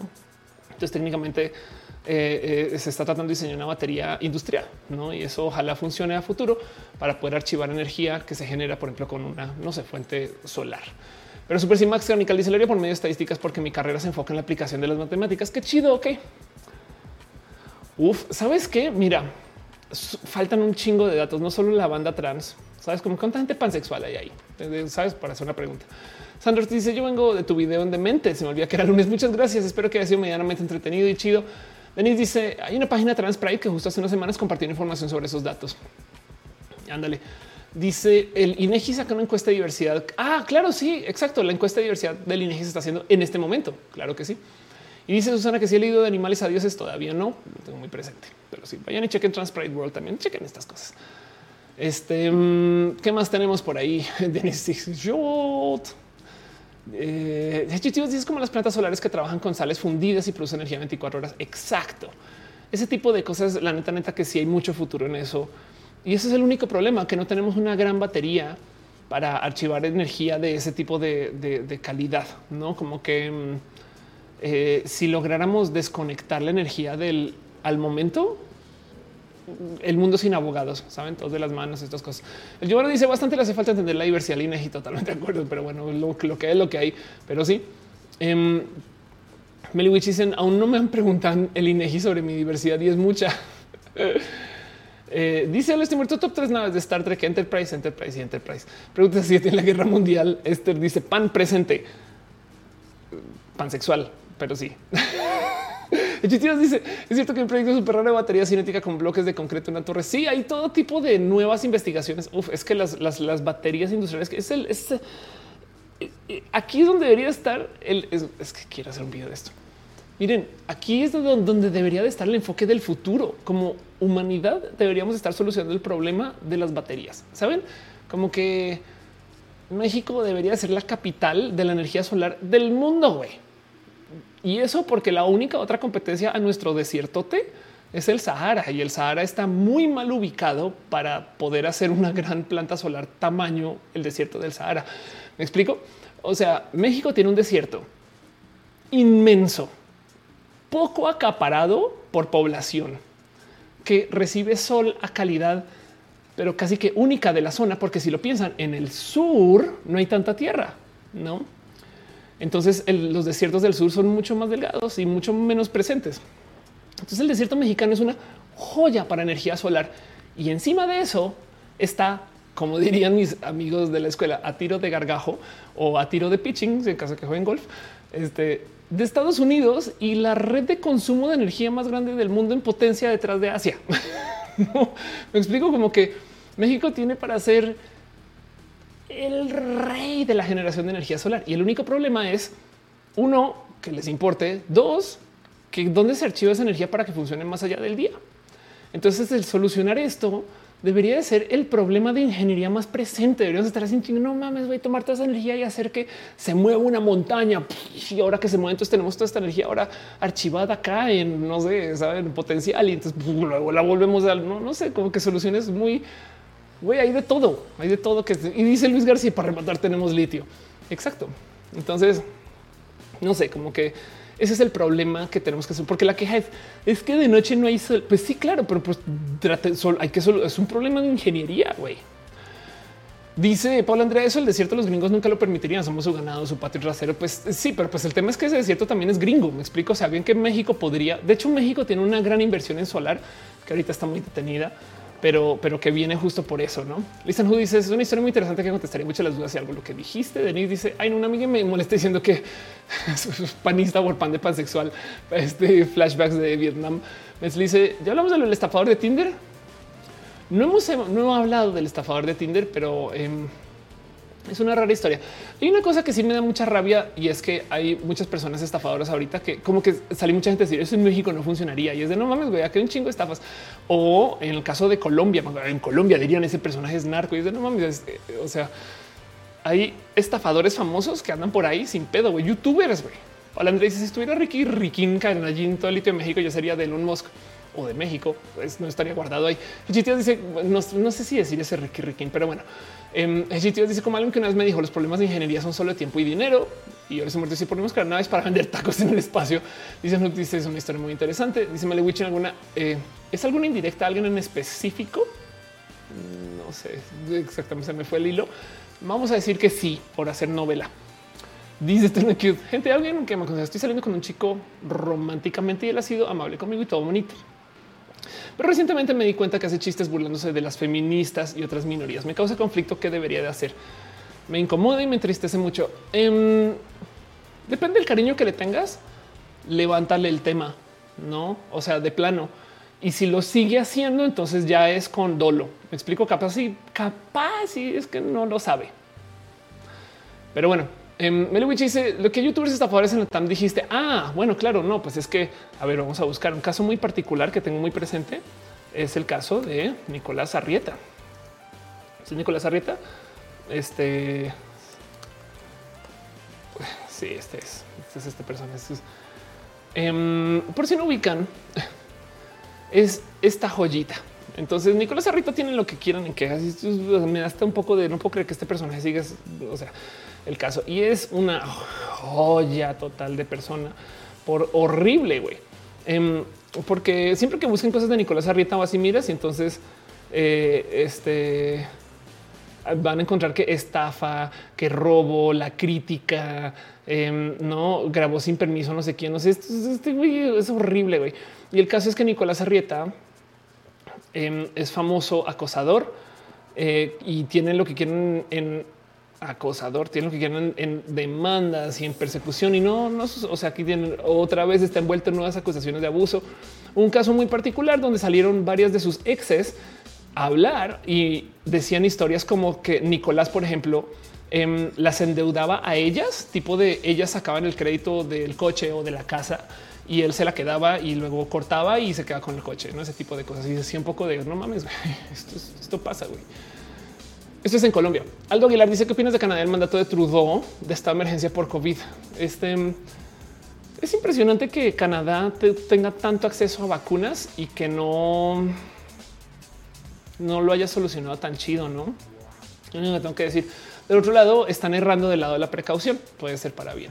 porque a fin de cuentas, por ejemplo, Canadá salió de las primeras oleadas de COVID con gente adinerada. O sea, estaba este tema de que Canadá mantuvo su población sin trabajar, encerrada, sana, salió antes y con un boom de ahorros.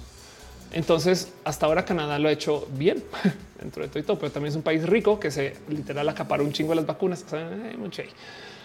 y Fernando dice: Si tengo un año con mi novio y me dice, ah, bueno, y ahorita también hay un tema de este tema de las protestas y demás, no? Entonces también puede tener que ver con eso. Fernando dice: Si tengo un año con mi novio y me sigue escondiendo sus papás, es una red flag. Mm, mm, de, ok, depende.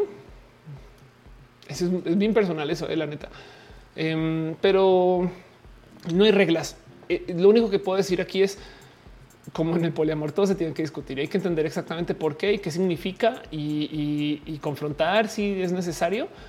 Eh, pero no esperes. O sea, la decepción está en la expectativa. Entonces no esperes nada a menos que se haya pedido. No, esa conversación yo la tendría más bien un poquito más por ahí y quizás un poco entender el a qué tipo de violencia se está exponiendo o te está exponiendo o no. Y, capaz si del otro lado es un mira, si es por mí, yo me expongo. Me explico como qué tipo, no sé, como que es una conversación muy difícil y es única y para ti. Entonces habrá mucha gente que lo considera automáticamente una red flag. Si es incómodo, admito, es de la chingada que te esconden de la familia. Em, pero el punto es si no se ha discutido, entonces no asumas, aunque podrías, pero socialmente hablando siempre es mejor no asumir, ¿no? Y entonces ten la discusión y de nuevo, si después de la plática sigue sucediendo, ahí está el dolo. Meliwich dice algo es una nueva bandera trans, pero no me gustan mucho los colores elegidos. A cada rato proponen banderas nuevas. Entonces, el término es vexilología. Eh, vexilología literal es el como por así decir estudio de banderas y hay una rama inmensa y ahí hay foros de esto que se llaman este, eh, la vexilología queer. Y entonces eh, hay todo tipo de propuestas, propuestas y propuestas y propuestas de banderas y cosas y este, vean esto pangénero. no, em, como que em, digo, si se quieren divertir un rato, vayan al subreddit de vexilología queer, que es una mamalonada, la neta. Pero em, eh, este, hay gente bien pinche chida que hace todo tipo, de, o sea, este tipo de cosas bien raras, no? Vean esto, la bandera del arco iris, este, pero usando los tonos del Club Penguin. Em, ¿Saben qué bandera quiero tener de paso? Esta. ¿La ubican? Bueno, esta, esta no es exactamente la que tengo en mente, pero en Simpsons Pride Parade. Esta es la bandera que quiero tener. Eh, no sé por qué no la he mandado a hacer. Pero esta bandera, quizás aquí mejor no animada, todas están animadas, no mames. Bueno, esta bandera la quiero tener y entonces se vería más o menos así. Si mal no estoy, es como la misma. Pero en el caso es la, bandera anarquista queer más queer de todas, la bandera bisexual, pero ah, con los colores. El caso. Entonces, en la vexilología queer encuentran gente haciendo todo tipo de cosas raras. Este, eh, la bandera lesbiana pirata, güey. Ahí tienen. En caso de que tengan una lencha pirata en la familia, claro que se puede hacer esto. Por supuesto, hagan sus propias banderas, hagan sus propias cosas. A la chingada sus líneas rectas horizontales. Claro que sí. Em, la bandera pan, pero CMYK. Ay, qué cagado. El negro representa el odio a las impresoras. Ay, güey, amo, amo el tema de la vexilología. Pero sí, el caso es que Ah, tienen que entender que todas las banderas son nuevas y son propuestas por gente de por ahí, no? O sea, como que la bandera lencha eh, propuso una persona que está cumpliendo 24 años ahorita, ese tipo de cosas, no? Y entonces ustedes pueden proponer la suya si quieren, no? Denis dice, ja. Este dice Matías, tengo una duda. Una chica nos mandó su CV en su correo, nos comentó que se enteró de las vacantes por ti. ¿Qué hice? bueno, sabes que, a ver, depende. Depende. Hace nada me llegó. Eh, ¿Estás en Escocia? o bueno, hace nada me llegó gente que está buscando gente trans para contratar. Y entonces yo compartí eso. No sé si esa es la historia. Dice, pero amas las impresoras, dice no estoy muerto. Las impresoras no te aman a ti. Es un hecho. Son entes del odio. Todas. Igual las puedes amar. Tienes toda la razón. Irina dice alguien quiere mucho es fan de contenido abiertamente machista y a mí me incomoda. Le he dicho y nada más me avionea. Él no es machista. Fíjate que en este caso, capaz y sí, bajita la mano, no es un tema de que eh, es posible que contigo no esté siendo machista, pero el hecho de que lo esté consumiendo, em, es indicativo, sobre todo si, si ya le alzaste el tema, no? Pero bueno, eh, las impresoras huelen el miedo, dice Arely Ortiz, que, lo siento, de verdad, es, eh, si es algo muy querido y demás, entonces em, también analizar el que le vea esas cosas, no? Tratar de entender a esa persona es una raro, pero bueno. Este bandera americana ha sido colonizada por femboys.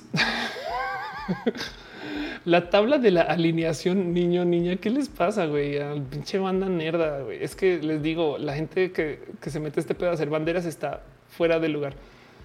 Em, la bandera del orgullo checo. Este, ah, vean esto. Eh, la bandera argentina, pero agregué dos líneas rosas para que se vea más genial.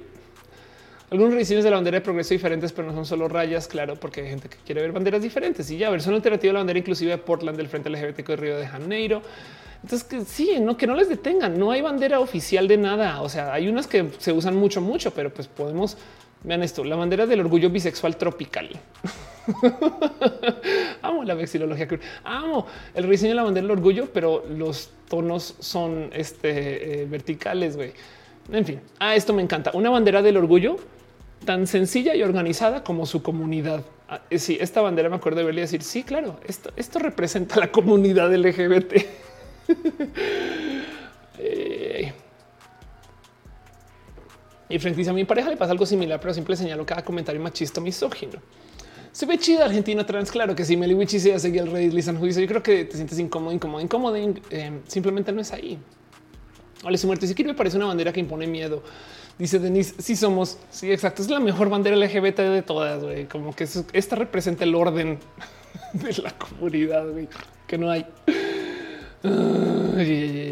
pero bueno, el caso. Ahí les dejo ese subreddit, es bien cagado, bien divertido. Y hagan sus banderas también, ¿eh? o sea, no pasa nada. Propongan las suyas y lo peor que puede pasar es que se usen. Listo. Dice mm, Ismael, es ilegal modificar la bandera de México y publicarla en redes. No es ilegal, nomás que hay un código de bandera que a la gente en México se le enseñó a nunca violar. O sea, tengo entendido que no, o sea, no, puede llegar la policía a tu casa de disculpe, pero esa bandera que está usando no es permitida según el código, pero si el código sí existe. Me explico. Entonces se habla de la falta de respeto a la bandera, eh, se habla de cómo no se debe usar y si eres una persona extranjera aplica diferente de paso. Pero hasta donde tengo entendido, la policía no te, o sea, no, no te podrían perseguir por mal uso de bandera, a menos que supongo que sea un espacio muy visible. Puede ser algo así. No sé. Eh, sé de casos donde se le ha multado a gente, no tipo que Belinda usa un traje de baño con la bandera o una cosa así. Entonces eso está. Pero del otro lado, eh, dice cuál la bandera de la comunidad LGBT del anillo. Hay que hacerla. güey.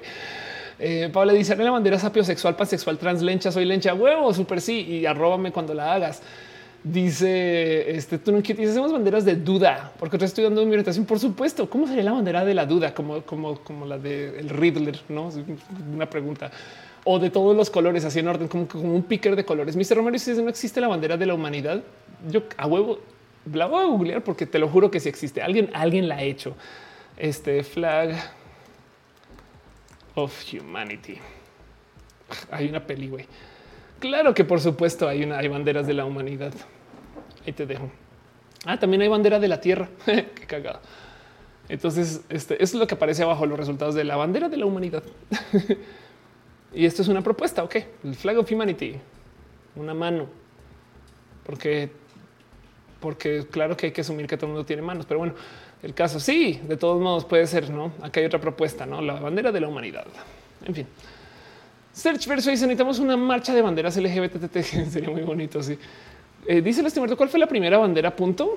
Híjole, es una buena pregunta, pero seguro vas y le rascas y había, no sé, seguro vas a encontrar dibujos rupestres con bandera. Aren dice la que sale en Futurama. Ándale. Eh, dice en el chat es como la bandera de Marte. Michael Boris es la bandera del, bigotón loco alemán, es su símbolo, ni te cuento. Cal Wolf dice hablando de manos. ¿Sabes que el promedio de manos por persona es menor a dos? Claro, porque este hay muy pocas personas, hay, hay muchas más personas en el mundo con menos de una mano que lo que hay gente con tres manos. Entonces, por supuesto que el promedio va a ser menor a dos. Así es un poquito. Dice Fernando de los 10 anillos. Para dice esa bandera de la mano. En realidad, la bandera del auto delicioso. no tenemos manos sin redes. Tengo una duda. Siempre se dicen que el litio no será mexicano. ¿A qué se refieren? Em, el litio no sería mexicano. Ah, pues que a fin de cuentas no hay infraestructura mexicana para extraer el litio Entonces serían empresas extranjeras que vienen a minar ese litio, a ocuparlo, sobre todo, por ejemplo, para llevarse a los Estados Unidos así. Y entonces, eh, parece chiste también, la carne sonorense tampoco es mexicana, no? Pero bueno, entiendo el punto. ¿Por qué los mancos en Twitch? Ah, por los mancos en Twitch. ¿Cómo me gustaría que nos usara eso en Twitch? Pero bueno, Hechitíos dice la bandera más viejita que se sigue usando es la danesa. Volver dice diversión con banderas con la doctora Ofelia em, y dice doctor Microbia, qué miedo total. Hola, Martín, dice qué opina Celina sobre el tema. Celina está feliz, ya se está acabando el agua de Celina. Capitán Garra dice gracias a Yayoy descubrí que existía la bandera de los Bears Trans y es hermosa. Exacto. Y si no existe, háganla ustedes. O sea, se han puesto a pensar cómo se vería una bandera trans o queer o, una bandera lencha de su estado. Saben, tienen que haber banderas por estado en México, no? Y entonces se han puesto a pensar en cómo se verían. O sea, es que piensen que esto es lo que hace. Vean, puse banderas del orgullo en el escudo de armas de mi ciudad. No sé, diviértanse con las banderas. Hay muchas. Mándenlas a hacer. Dice Miri una bandera de la CDMX. Que dice Ophelia, toma agua, te nos vas a deshidratar de tanto hablar sin agüita. Ya se está acabando el agüita, ya se está acabando el show del total. Pero bueno, doctor Microbiar se recomienda algunos subreddits. Ya recomendé el de que los pájaros no son reales y las jirafas tampoco. Yo creo que sí. Y pues hoy recomiendo más bien quedémonos con este, quedémonos con Queer Vexillology. Pero bueno, en fin, ¿qué más tienen por ahí? Les leo en el comentario en los chats y esas cosas. Santiago Alvera dice que vienes de los escudos familiares. Siento que deberían devolver Sería chido hacer escudos familiares, pero para otros usos, no como tipo de la familia del LOL. Carlos España dice: Harías un show con René. Tengo una gira entera con René que se llama Alegres y Violetas.com. Ahí encuentras toda la información. No solo voy a hacer un show, voy a hacer uno, dos, tres, cuatro, cinco, seis, siete, ocho, siete shows, porque el de Cancún no voy. a hacer siete shows con René, potencialmente dos más. Spoiler em, por si les interesa. Dice 5 subreddit de Boss Fight. Y entonces sepan que esto va a suceder. Por si quieres ir a ver estos shows, estamos a hacer René yo en escenario y claro que sí lo haría. Dice en el chat: ¿Estarás en cuerda en el show con René? Sí. Es más, de paso, em, si les interesa o si pueden, en cuerda se puede reservar ya el eh, vole. Lo que no hay es todavía el foro está por confirmar. ¿Por qué? Porque que nos está llevando todavía estar negociando con el foro y demás, pero que vamos, vamos, es un hecho. Vamos a estar allá el 13 de marzo y entonces caigan. Es lo único que puedo decir y pueden reservar. Y cuando tengamos foro, que va a ser seguramente en el centro, ahí avisamos dónde es por si quieren hacernos el favor de ir reservando. No Rainbow David dice la bandera de Manuel, que ahora es Manuela. Ahora este dice eh, eh, eh, ya hay inteligencias artificiales que pueden actuar, escribir el guion. Sí, eso es verdad. Doctor Microbia dice una mujer que se curó de VIH por trasplante de médula que recibió por leucemia. Sí, de hecho ya hay varios casos de personas que se han curado el VIH y viene, o sea, de, varias son que dos, tres, ¿no? como que están la primera vez, pero aún así de todos modos el hecho de que se pueda decir que la gente se está curando y que hay caminos y demás y que el trasplante, estas cosas es hermoso. Y lo que viene ahora, que tenemos esta, tecnología que se desarrolló para las vacunas del COVID, es un chingo de chamba en nuevas vacunas de cosas que antes no se habían visto. Entonces le doy la bienvenida. Mi dice, si inventamos banderas, podemos inventar récord mundial de esa bandera, tipo su bandera más grande del mundo. Claro que sí. De hecho, en todas las marchas hay como este longest LGBT flag. Hay este tema de hacer la bandera LGBT más grande que se pueda, depende del país. Pero em, hay, no es, como una pequeña, por así decir, competencia de gente que trata de hacer la bandera más, más larga. En la Ciudad de México llevan unas que dices, güey, sí, sí, es bien pinches largas, güey. o sea, vean esto, que estos son varias cuadras, güey, de bandera. Es bien bonito verlas, de hecho, y es de quién las guarda cuando acaban. no, esto pasa. Sépalo. Pero bueno, dice eh, Palandra, ¿crees que en realidad ya se acabó la pandemia? la pandemia se va a acabar, no se ha acabado y luego va a ser la endemia. Endemia. Yanis dice: Me saludas. Claro que sí. Besitos, Yanis. Gracias por estar acá. Microbia dice la nanotecnología aplicada a la salud, tratamientos contra el cáncer. Ya la quiero ver yo también. Dice Jessica, cuando vienes a Colombia se supone que viene en enero. En el dice vengan a Toluca. Hay que buscar quién nos lleve. No, le estoy muerto y se habla de inteligencia artificiales en Star Trek. Hay de todo. Hasta las mismas naves son inteligencia artificial. Cal Wolf dice que con el tema de VIH vi la película El Club de los Desahuciados. Me salió la duda. ¿Por qué relacionan tanto el VIH con el ser gay? Por culpa del marketing de la gente conservadora en los ochentas. Eh, cuando se comenzó a enfermar eh, una cantidad de gente sin entender por qué. Entonces se toparon que existía esta cosa que se deriva del VIH, que es el famoso SIDA. Y el tema eh, que es un síndrome de inmunodeficiencia adquirida, ¿no? que, viene del VIH. Pero el tema es que eh, en cuanto a transmisiones, estas cosas, em, en ese entonces se ignoró mucho el de dónde viene y por qué. Y sobre todo, como era gente LGBT quejándose, literal los culeros por fácil 5 o 10 años no hicieron nada. Es como si sabes que el COVID está, pero el gobierno le vale gorro. ¿Por qué? Porque no le toca al hombre blanco, literal. Y entonces hay estas grabaciones de como el eh, presidente de Estados Unidos en ese momento decía, ah, esa cosa que le toca a los gays. Entonces los conservadores decidieron que el VIH era el castigo a los gays. Y entonces de ahí viene todo eso. Y, esto ya ni el caso. no, pero bueno, en fin. Es bien culera esa historia de paso. Meliwich dice, por cierto, cómo salió el closet del año de la pandemia, pero no hizo ningún Pride. Ya llegará a ese Pride. Mariana dice que emoción por conocer a ti feliz de marzo. Claro que sí. Denis dice cho, cho, cho, cho, cho. Michael por dice con una bandera así de grande. René dormirá mejor. Yo creo que sí. Hechitio dice por cierto hay que estar pendiente de BioNTech, ya que ellos trabajan con las RNB para tratar el cáncer. Sí, exacto. BioNTech va a estar sacando, trabajando en cosas nuevas y va a estar bien chido. A ver qué pasa con eso. Pero bueno, microbio es una basura completamente, pero es verdad. Max Garnical dice: Yo hace poco tiempo me enteré que mi mamá le pidió su VIH a mi papá para poder estar con él. Fue como en los noventas. Ándale y que se la siga haciendo de paso. O no sé. Y tú también. Andrea dice que una selfie contigo y nos tomamos las selfies. Armando Vidal dice olis, olis, guacamolis.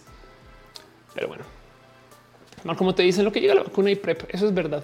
Hay que tener eso presente también. Vimos una era muy chida dentro de todo esto. Olis muerte dice es como una alucinógena odisea por el espacio. Qué bonito que digas eso. Quiero guardar eso en mi corazón. Pero bueno, ya va siendo este, eh, más de dos horas y media hablando, acercándonos hacia las tres un poco. Creo que voy a ir cerrando. Les leo un poco. Carlos España dice, ¿serías mamá? No, ya no. ya, ya no. Por ahora no. Microbia dice estadísticas de que las mujeres heteromonógamas resultan eh, este, eh, eh, el VIH por sus parejas infieles o porque lo o porque viene, no también de no. O sea, de hecho, hace nada se viralizó una noticia. Em, vamos a ver. Ahorita el problema es el siguiente. Eh, de hecho, em, a ver si lo encuentro. Es que lo mostré en el roja pasado. Se viralizó una noticia de cómo hay más casos este año por primera vez o este cuarto o en este momento hubo más casos de gente heterosexual. Aquí está. Aquí está la nota de gente heterosexual portando VIH que de gente homosexual. Y entonces, ¿cómo es eso? El problema es que esta noticia que tomaron con una kilotonelada de sal, porque esto fue un estudio en Londres, un grupo específico de gente, no VIH, pero ahora sí el VIH ahora infecta más personas heterosexuales que hombres homosexuales o bisexuales. Y el tema es el siguiente. Esto lo pregunté en el roja pasado, lo vuelvo a preguntar. ¿Por qué creen que pasa esto? No, ¿de dónde creen que viene? Pues de que un chingo de gente heterosexual piensa esto no me toca. Entonces nunca se hacen la prueba, nunca se cuidan, nunca saben como que no tienen esta cultura de entender que esto sucede. Güey, y ya entonces pasa rampante por todos lados y listo. Es básicamente lo que pasa.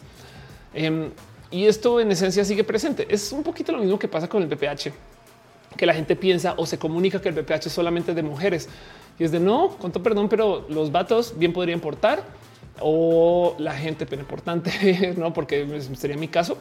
Y eh, bien que se podrían vacunar también, pero se dice que solo de morras y es de no mames. güey. Santiago Alvarez, el mundo de hetero ya nadie le tiene miedo al, VIH. Rafita Herrera dice una de las personas trans tienen problemas para viajar en países extremistas. Sí. Em, de hecho, en Dubai eh, está este, hay, un buen de cuentos de gente que no dejan entrar ni siquiera al aeropuerto, no fin trans.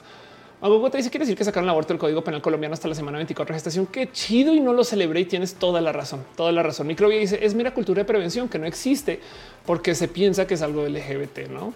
La tú dices si tan solo conocían el PrEP, algo de vértigo y se pone el pretexto que con condón no se siente igual, que nomás por eso no se lo van a poner. Sí, total. El Juan dice la gran mayoría de los heteros se cuidan del embarazo y si eso son pastillas o implante les importa un cacahuate las ETS. Exacto. Pues ahí estás.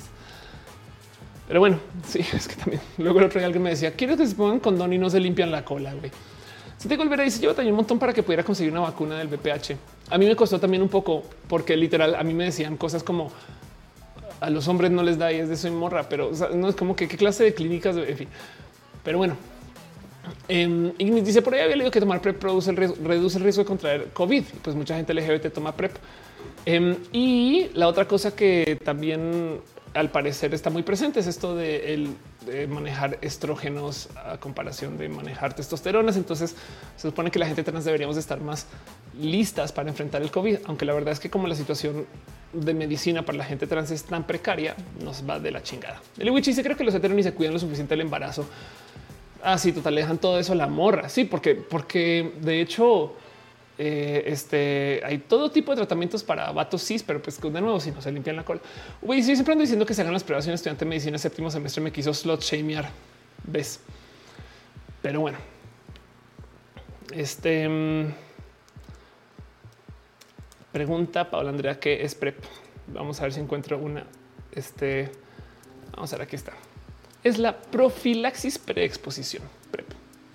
Y en esencia es un modo de aquí está. La PrEP son medicamentos que toman las personas que están en riesgo eh, de infección por el VIH para prevenir controlarlo a través de las relaciones sexuales o el consumo de drogas inyectables.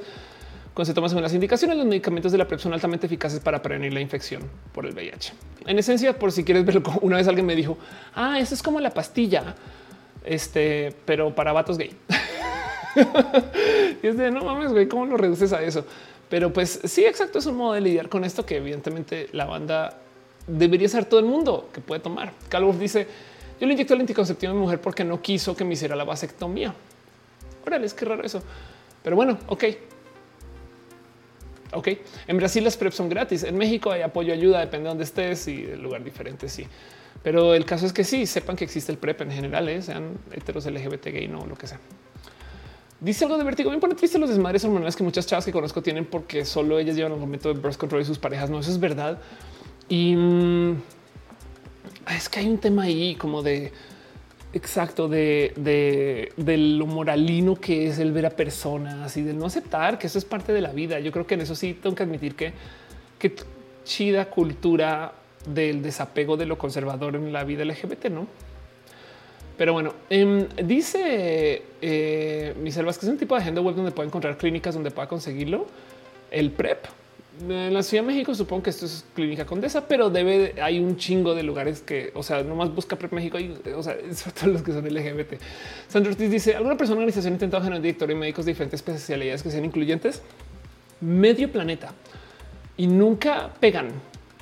Hay algo raro ahí, como que siempre está este ya, ahora sí, vamos a hacer el directorio LGBT y, como que ninguno se populariza, ninguno tiene vuelo. Hay casos de gente que no lo admite o, que dicen que sí. Oh, claro que aceptamos a, todo el mundo, no? Y tú llegas y no es bien complejo. Es una lástima, pero sí es bien raro ver que la gente en medicina se ponga tan culero con esto. Trini dice si los anticonceptivos que toman las mujeres los hubieran hecho para los hombres, nunca los hubieran aprobado para la venta. Bueno, déjame decirte que es exactamente la historia que pasó. ¿Quieres morir de la rabia, Trini? Em, resulta que hubo, vamos a ver si encuentro la historia, hubo un desarrollo de este, un desarrollo original de un anticonceptivo para hombres que no se aprobó en su momento porque los hombres decían que les generaban justo inestabilidades emocionales y cosas así. Y entonces esto estoy hablando como tipo 92 miles y entonces se enfocaron a hacerlos para morras y a las morras les valió gorro. Y obviamente, obviamente que luego, este, o sea, ve lo injusto que se volvió esto, ¿no? Ahora, del otro lado, eh, siguen haciendo desarrollos de píldora para vatos. Esto es de 2019, píldora para hombres, opción de control de la natalidad masculina, pasa las pruebas de seguridad. Y ahora hay una opción buenísima, buenísima, que es este em, eh, inyección, inyección hombres eh, anticonceptiva. Esta opción entonces apareció, no quiero decir hace poco, pero pues ves, es inyección anticonceptiva para hombres México 2021. O sea, esto es medianamente nuevo. Y el tema es que eh, aquí está Basal Gel, ¿no? Eh, ¿Cómo funciona? Es una inyección que va literal a los genitales una vez y ya. Y de hecho es reversible. Pero tú crees, ahí va de nuevo, que si no se limpian la cola, que van a ir a que se pongan una inyección ahí. No, ese es el pedo, que estamos lidiando con un problema cultural. Este problema cultural es tan presente que eh, querido hacer un roja de esto. Hay un sinfín de medicinas que se podrían desarrollar este, eh, para consumo rectal. Y al entrar por allá, técnicamente se podría desarrollar de tal modo que la medicina no tiene que ser tan fuerte porque no tiene que pasar por todo el filtro del estómago. Entonces varían todas las pastillas, no todas las medicinas, etc. Pero hay un sinfín de cosas que se podrían tomar como supositorio y por consecuencia se podrían fabricar de menor potencia. Me explico por dar un ejemplo así bien tonto sin entender la medicina. ¿eh? Em, si se hiciera, eh, no sé, un ibuprofeno de 400 miligramos, no, me, no pelen con, qué tan preciso esto es, porque estoy diciendo barra basada solo por tirar números, pero un ibuprofeno de, digamos, 400 miligramos, si fuera por supositorio, se podría hacer de 200, lo cual quiere decir que, oh, por dar un ejemplo, y tendría más o menos la misma efectividad si entra por atrás. Y el punto es que el motivo por el cual esto no se fomenta es porque culturalmente hablando, un chingo de vatos no las tomarían. en el caso de morras, si las toman, por ejemplo, esto pasa con las progesteronas porque se pueden hacer de consumo vaginal, morras evidentemente cisgénero. Y entonces eso es todo un tema de que tenemos también que lidiar con las diferencias culturales que implican que hay un chingo de vatos que genuinamente no se quieren tocar por ahí atrás porque se van a sentir gay. El mismo motivo por el cual no se hacen su este, eh, este antígeno, de, este examen de examen de próstata hasta que lleguen a los 70. Güey antes de ver, antes de, ver que lleva problemas, no? Pero bueno, en fin, alguien que sepa más de medicina, corríjame con eso. Pero, pero es un tema como de cultura. Me es por eso que no me paran de acosar con el típico chiste de la próstata, porque ellos sí les da miedo. Por supuesto, es exactamente por eso. Porque, porque les da miedo hacerse gay. Gary dice: Yo estaría la inyección, pero ni hago el delicioso. Em, dice Santiago Olvera que acaba de caer el 20 que los supositorios casi no se usan en adultos y está súper aceptado para niños. Exacto. Y, hay un buen de cosas que funcionan mucho mejor como supositorio que tomadas por la boquita, pero evidentemente, o sea, no todas las pastillas porque ya están diseñadas para que pasen por el estómago, no? Dice Palandrea, medicina vacuna contra el bicho por Detroit. Pues bueno, imagínate que em, prueba COVID. Hay unas pruebas mucho más precisas y más baratas del COVID que son rectales. Pero una técnica que se está utilizando en China, la OMS la el pasado mes de septiembre. A pesar de ello, expertos de nuestro país no ven viable que este tipo de pruebas se instauren en España. Y literal, el tema es que esto es cultural, no? Pero ahí están. Es una opción que no se, no se, no se ofrece mucho porque, porque, pues de nuevo, Calvo dice que no es un problema tan grave, pero eh, como hombre quisiera que hubiera más variedad de métodos para el hombre más allá del condón y la vasectomía. Y si los hay, de hecho, súper sí los hay. acabo de buscar basal gel, por ejemplo. Em, dice Luis García, escucha los vatos de mi faco que no se pondrían por miedo a la aguja. Eh, y cinco de porque no me da miedo con pastilla. Calvo ahí se eh, me que tantas pocas opciones anticonceptivos varoniles. Em, y dice Lesanhu es cultura, no les vaya a dar un aire. Dice Lisan, sus supositorios son más efectivos porque la mucosa anal absorbe más rápido. Exacto. De hecho, oh, spoiler, por esto es que hay gente que consume cocaína por allá. Pero bueno, eh, dice Santiago Olvera, a los perritos si les hacen PCR, eh, este, me fue, eh, rectales, es el estándar. doctor Micro dice súper irreal el tabú de los tratamientos o revisiones anales. Claro, pues es que déjate de las revisiones, la limpieza. Ángel Michael dice: Oigan, va y venden juguetes sexuales. Puedes comprar una tableta y algo para entretenerte. Qué chido y de paso seguramente la tableta sirve también para eso. No, ahora que lo piensas, suena chido.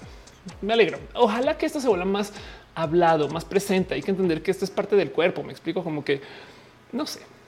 Siento yo que es como te dan, te dan una guitarra y, solamente usas, te dan un teclado y solamente usas las teclas de aquí para allá. Güey, es de no mames, güey, tienes tanto más.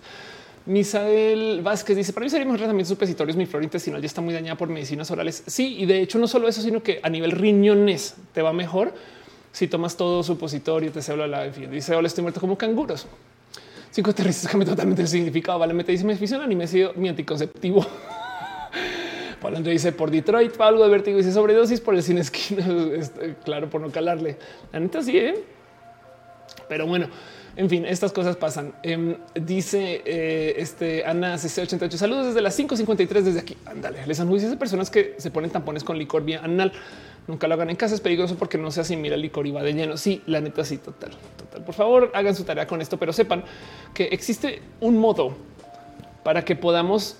O sea, es que imagínense si, si no tuviéramos esta traba cultural, la industria de la farmacéutica podría ser un chingo más de este, medicinas no tan fuertes, saben? Pero es cultural. Entonces, en fin, en fin. es complejo. La neta, neta es bien complejo, pero bueno, el caso. Creo que con esto ya es hora de ir cerrando ahora sí, a menos que me pongan algo ahí en el chat bien divertido, entretenido que valga la pena platicar, pero eh, me voy despidiendo. Me voy a sumar dos segunditos por esto de los abrazos financieros, porque hay muchas cosas chidas y bonitas este, que se han estado mencionando. Yo acá pues, seguí de corrido con todas las presentaciones, pero voy a pasar la pleca super hiper mega turbo requete mega profesional. Este no más para que, pues, para que sepan que este show tiene producción, como le ven. Ese tipo de cosas. Gracias por acompañar gente bonita.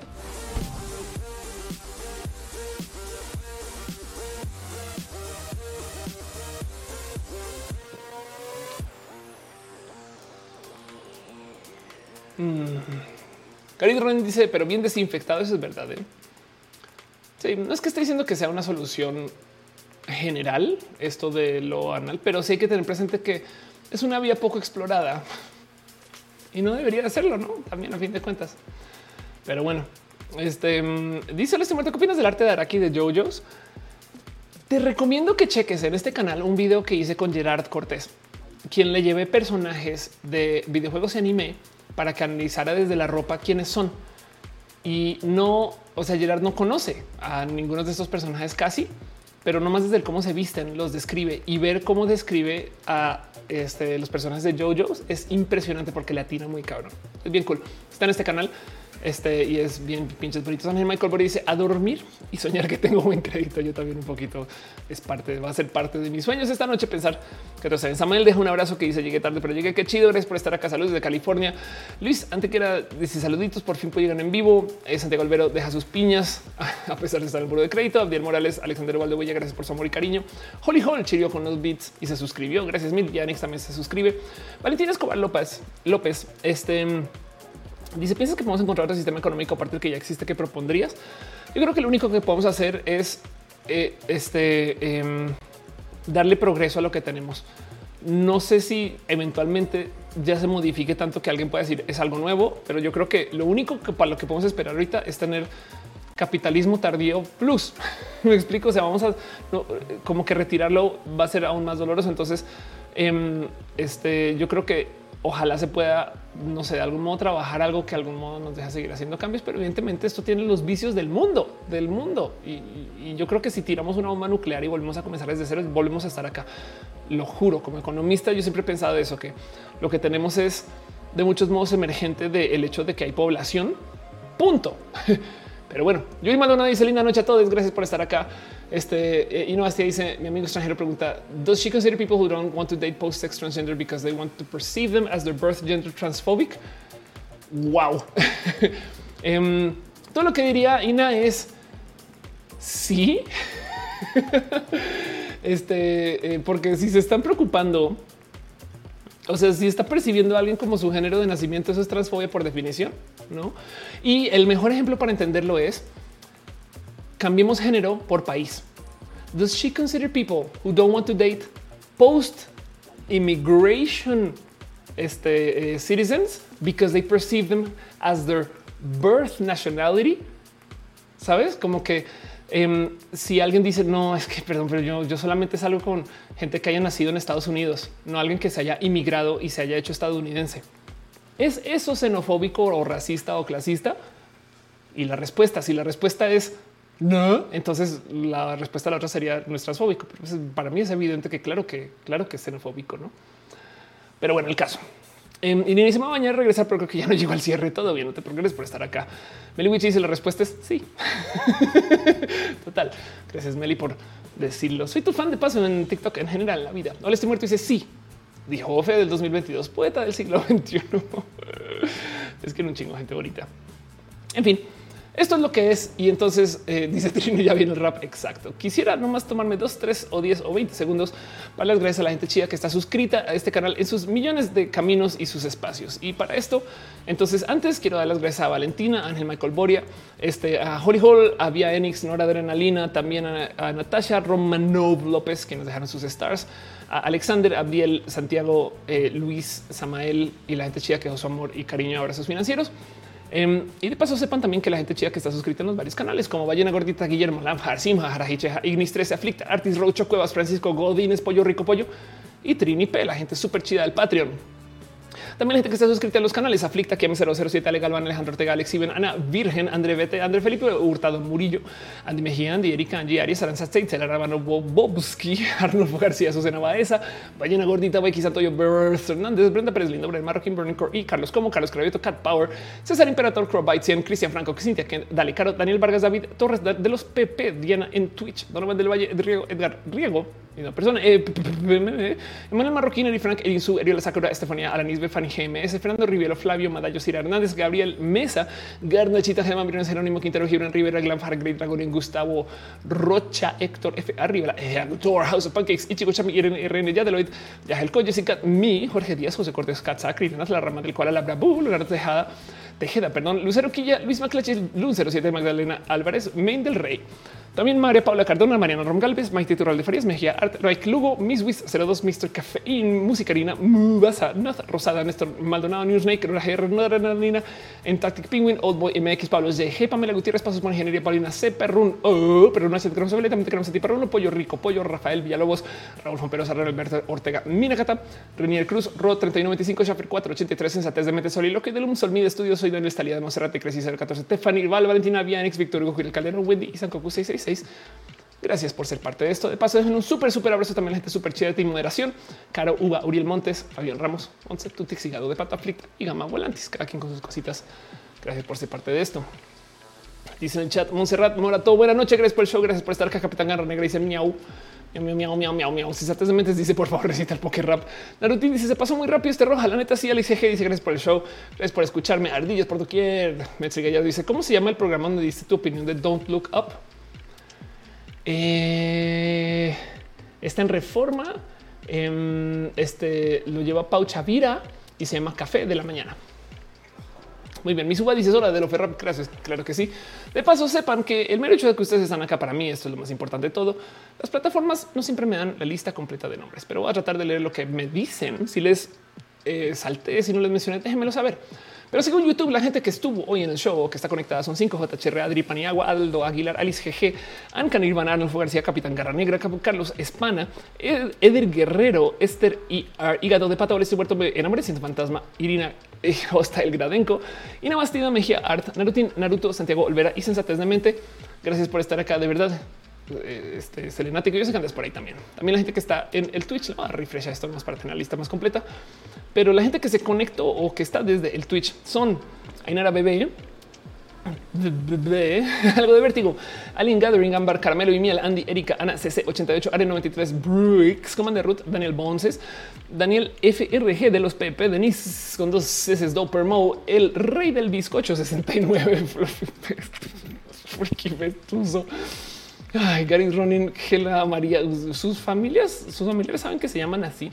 Gerald Nightlights, Joseph Senpai 89, Guillermo Ignis 712, JDS 79, Hechitivas, Jesús López 86, Cal Wolf Capsis 06, Kevin Arnold 780, Krillenath, La lluvia púrpura del doctor, Lisan Who, Liz, Random, Madik 28, Mavetka, Max Garnical, Meliwichi, Metalix, X22263, Música Nina, Nina Tela, Patback, Say Prideless, Yucatán, abrazos y besitos, Rick Hart, Rogue Girl, Ruben Las, Ruben Odi, Sense Blues, Khaled Camson y PlayStations, Soy Head, Spike Trap Claire, Tempestad, Cloud, Trini, PNG, Ulises Reina, Vigo Pros, Yanko Babel y Sankoku 666. En el YouTube no me dice, pero un super abrazo a Metzli Gallardo, J. Carlos Maríos. Eh, Paula Andrea Haley dice por qué se llama roja, porque antes era pelirroja y ahora somos rojas en el corazón, todos. Un abrazo a Metli Gallardo Radha, me, eh, perdón, es Bari, Pablo Andrea Heli, también yo sé que andas por ahí, Yuri, este eh, Ángel Michael Boria, gracias, besitos y abrazos a Alejandro Alcántara, eh, que está hablando de la familia Madrigal, exacto. Gracias, gente bonita, por conectarse. Si no les mencioné, nomás déjenmelo saber.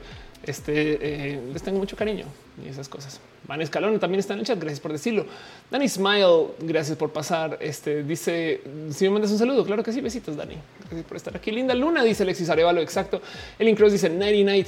Trini dice feliz noche, te quiero mucho. También a ti. Gracias por estar aquí. Gracias por ser parte de este show. Gracias por acompañar Roja y gracias por, no sé, venir.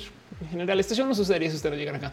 Anex te quiero mucho a ti también. Capitán Garra Negra, le está sigues chacoteando. Qué chido. Han Gaff este dice que me regresen lo de las entradas. Falté yo o más bien es porque te tenemos en el chat del corazón. Este nos dice buenas noches, buenas noches, chat.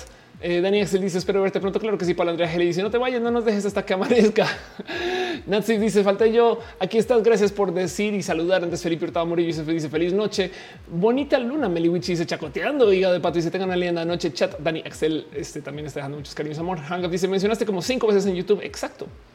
Hangaf fue canción para eso leyendo en Twitch. Ya ilustra dice genial la charla. Gracias. Y sí, la verdad es que yo no sé qué es lo que hacen que las plataformas sí mencionen o no mencionen. Carla Francisca Espíndola, eh, perdón, Espínola, gracias, te admiro yo a ti, ya Ilustre dice bonita noche, Ofe Monserrat Monato, gracias por venir y saludar, estar aquí, gracias por ser parte. Eh, ¿Quién más estuvo por ahí? Capitán Garra Negra, Dielin Cross, Alexis Arevalo, Palandrea Haley, eh, Mejía Art, Cap, eh, Meli Wichi, Yuri Maldonado, el de pato, eh, estudiando scroll, Naruto Naruto, Cesates de mente, la lluvia pura del doctor Misuba. Tutix, la Tutix, gracias por estar acá. Siguiendo scroll, microbia, doctor microbia. Hablamos mucho y luego no apareces en la lista. ¿Qué te digo? Hatsif Sabag dice la siguiente semana espero contar con una buena noticia. Qué chido. Gracias. Eh, Sara de noche. Besitos. Gracias por estar acá. Yo Senpai 89. Gracias por bendecir la semana. Mejiart. En fin. Gracias, gente bonita. Nos vemos la próxima semana. Hablemos entre semana también cualquier cosa. Váyanme diciendo en redes sociales si quieren que hable de algo o no. Max Carnical dice muchas gracias. La retro. Les quiero un chingo. Nos vemos para la próxima y saben que este show existe porque nos queremos mucho. Nada remotivo. en fin. Gente bonita. Bye. Un abrazo. Ahí está Cal Wolf Bonita luna.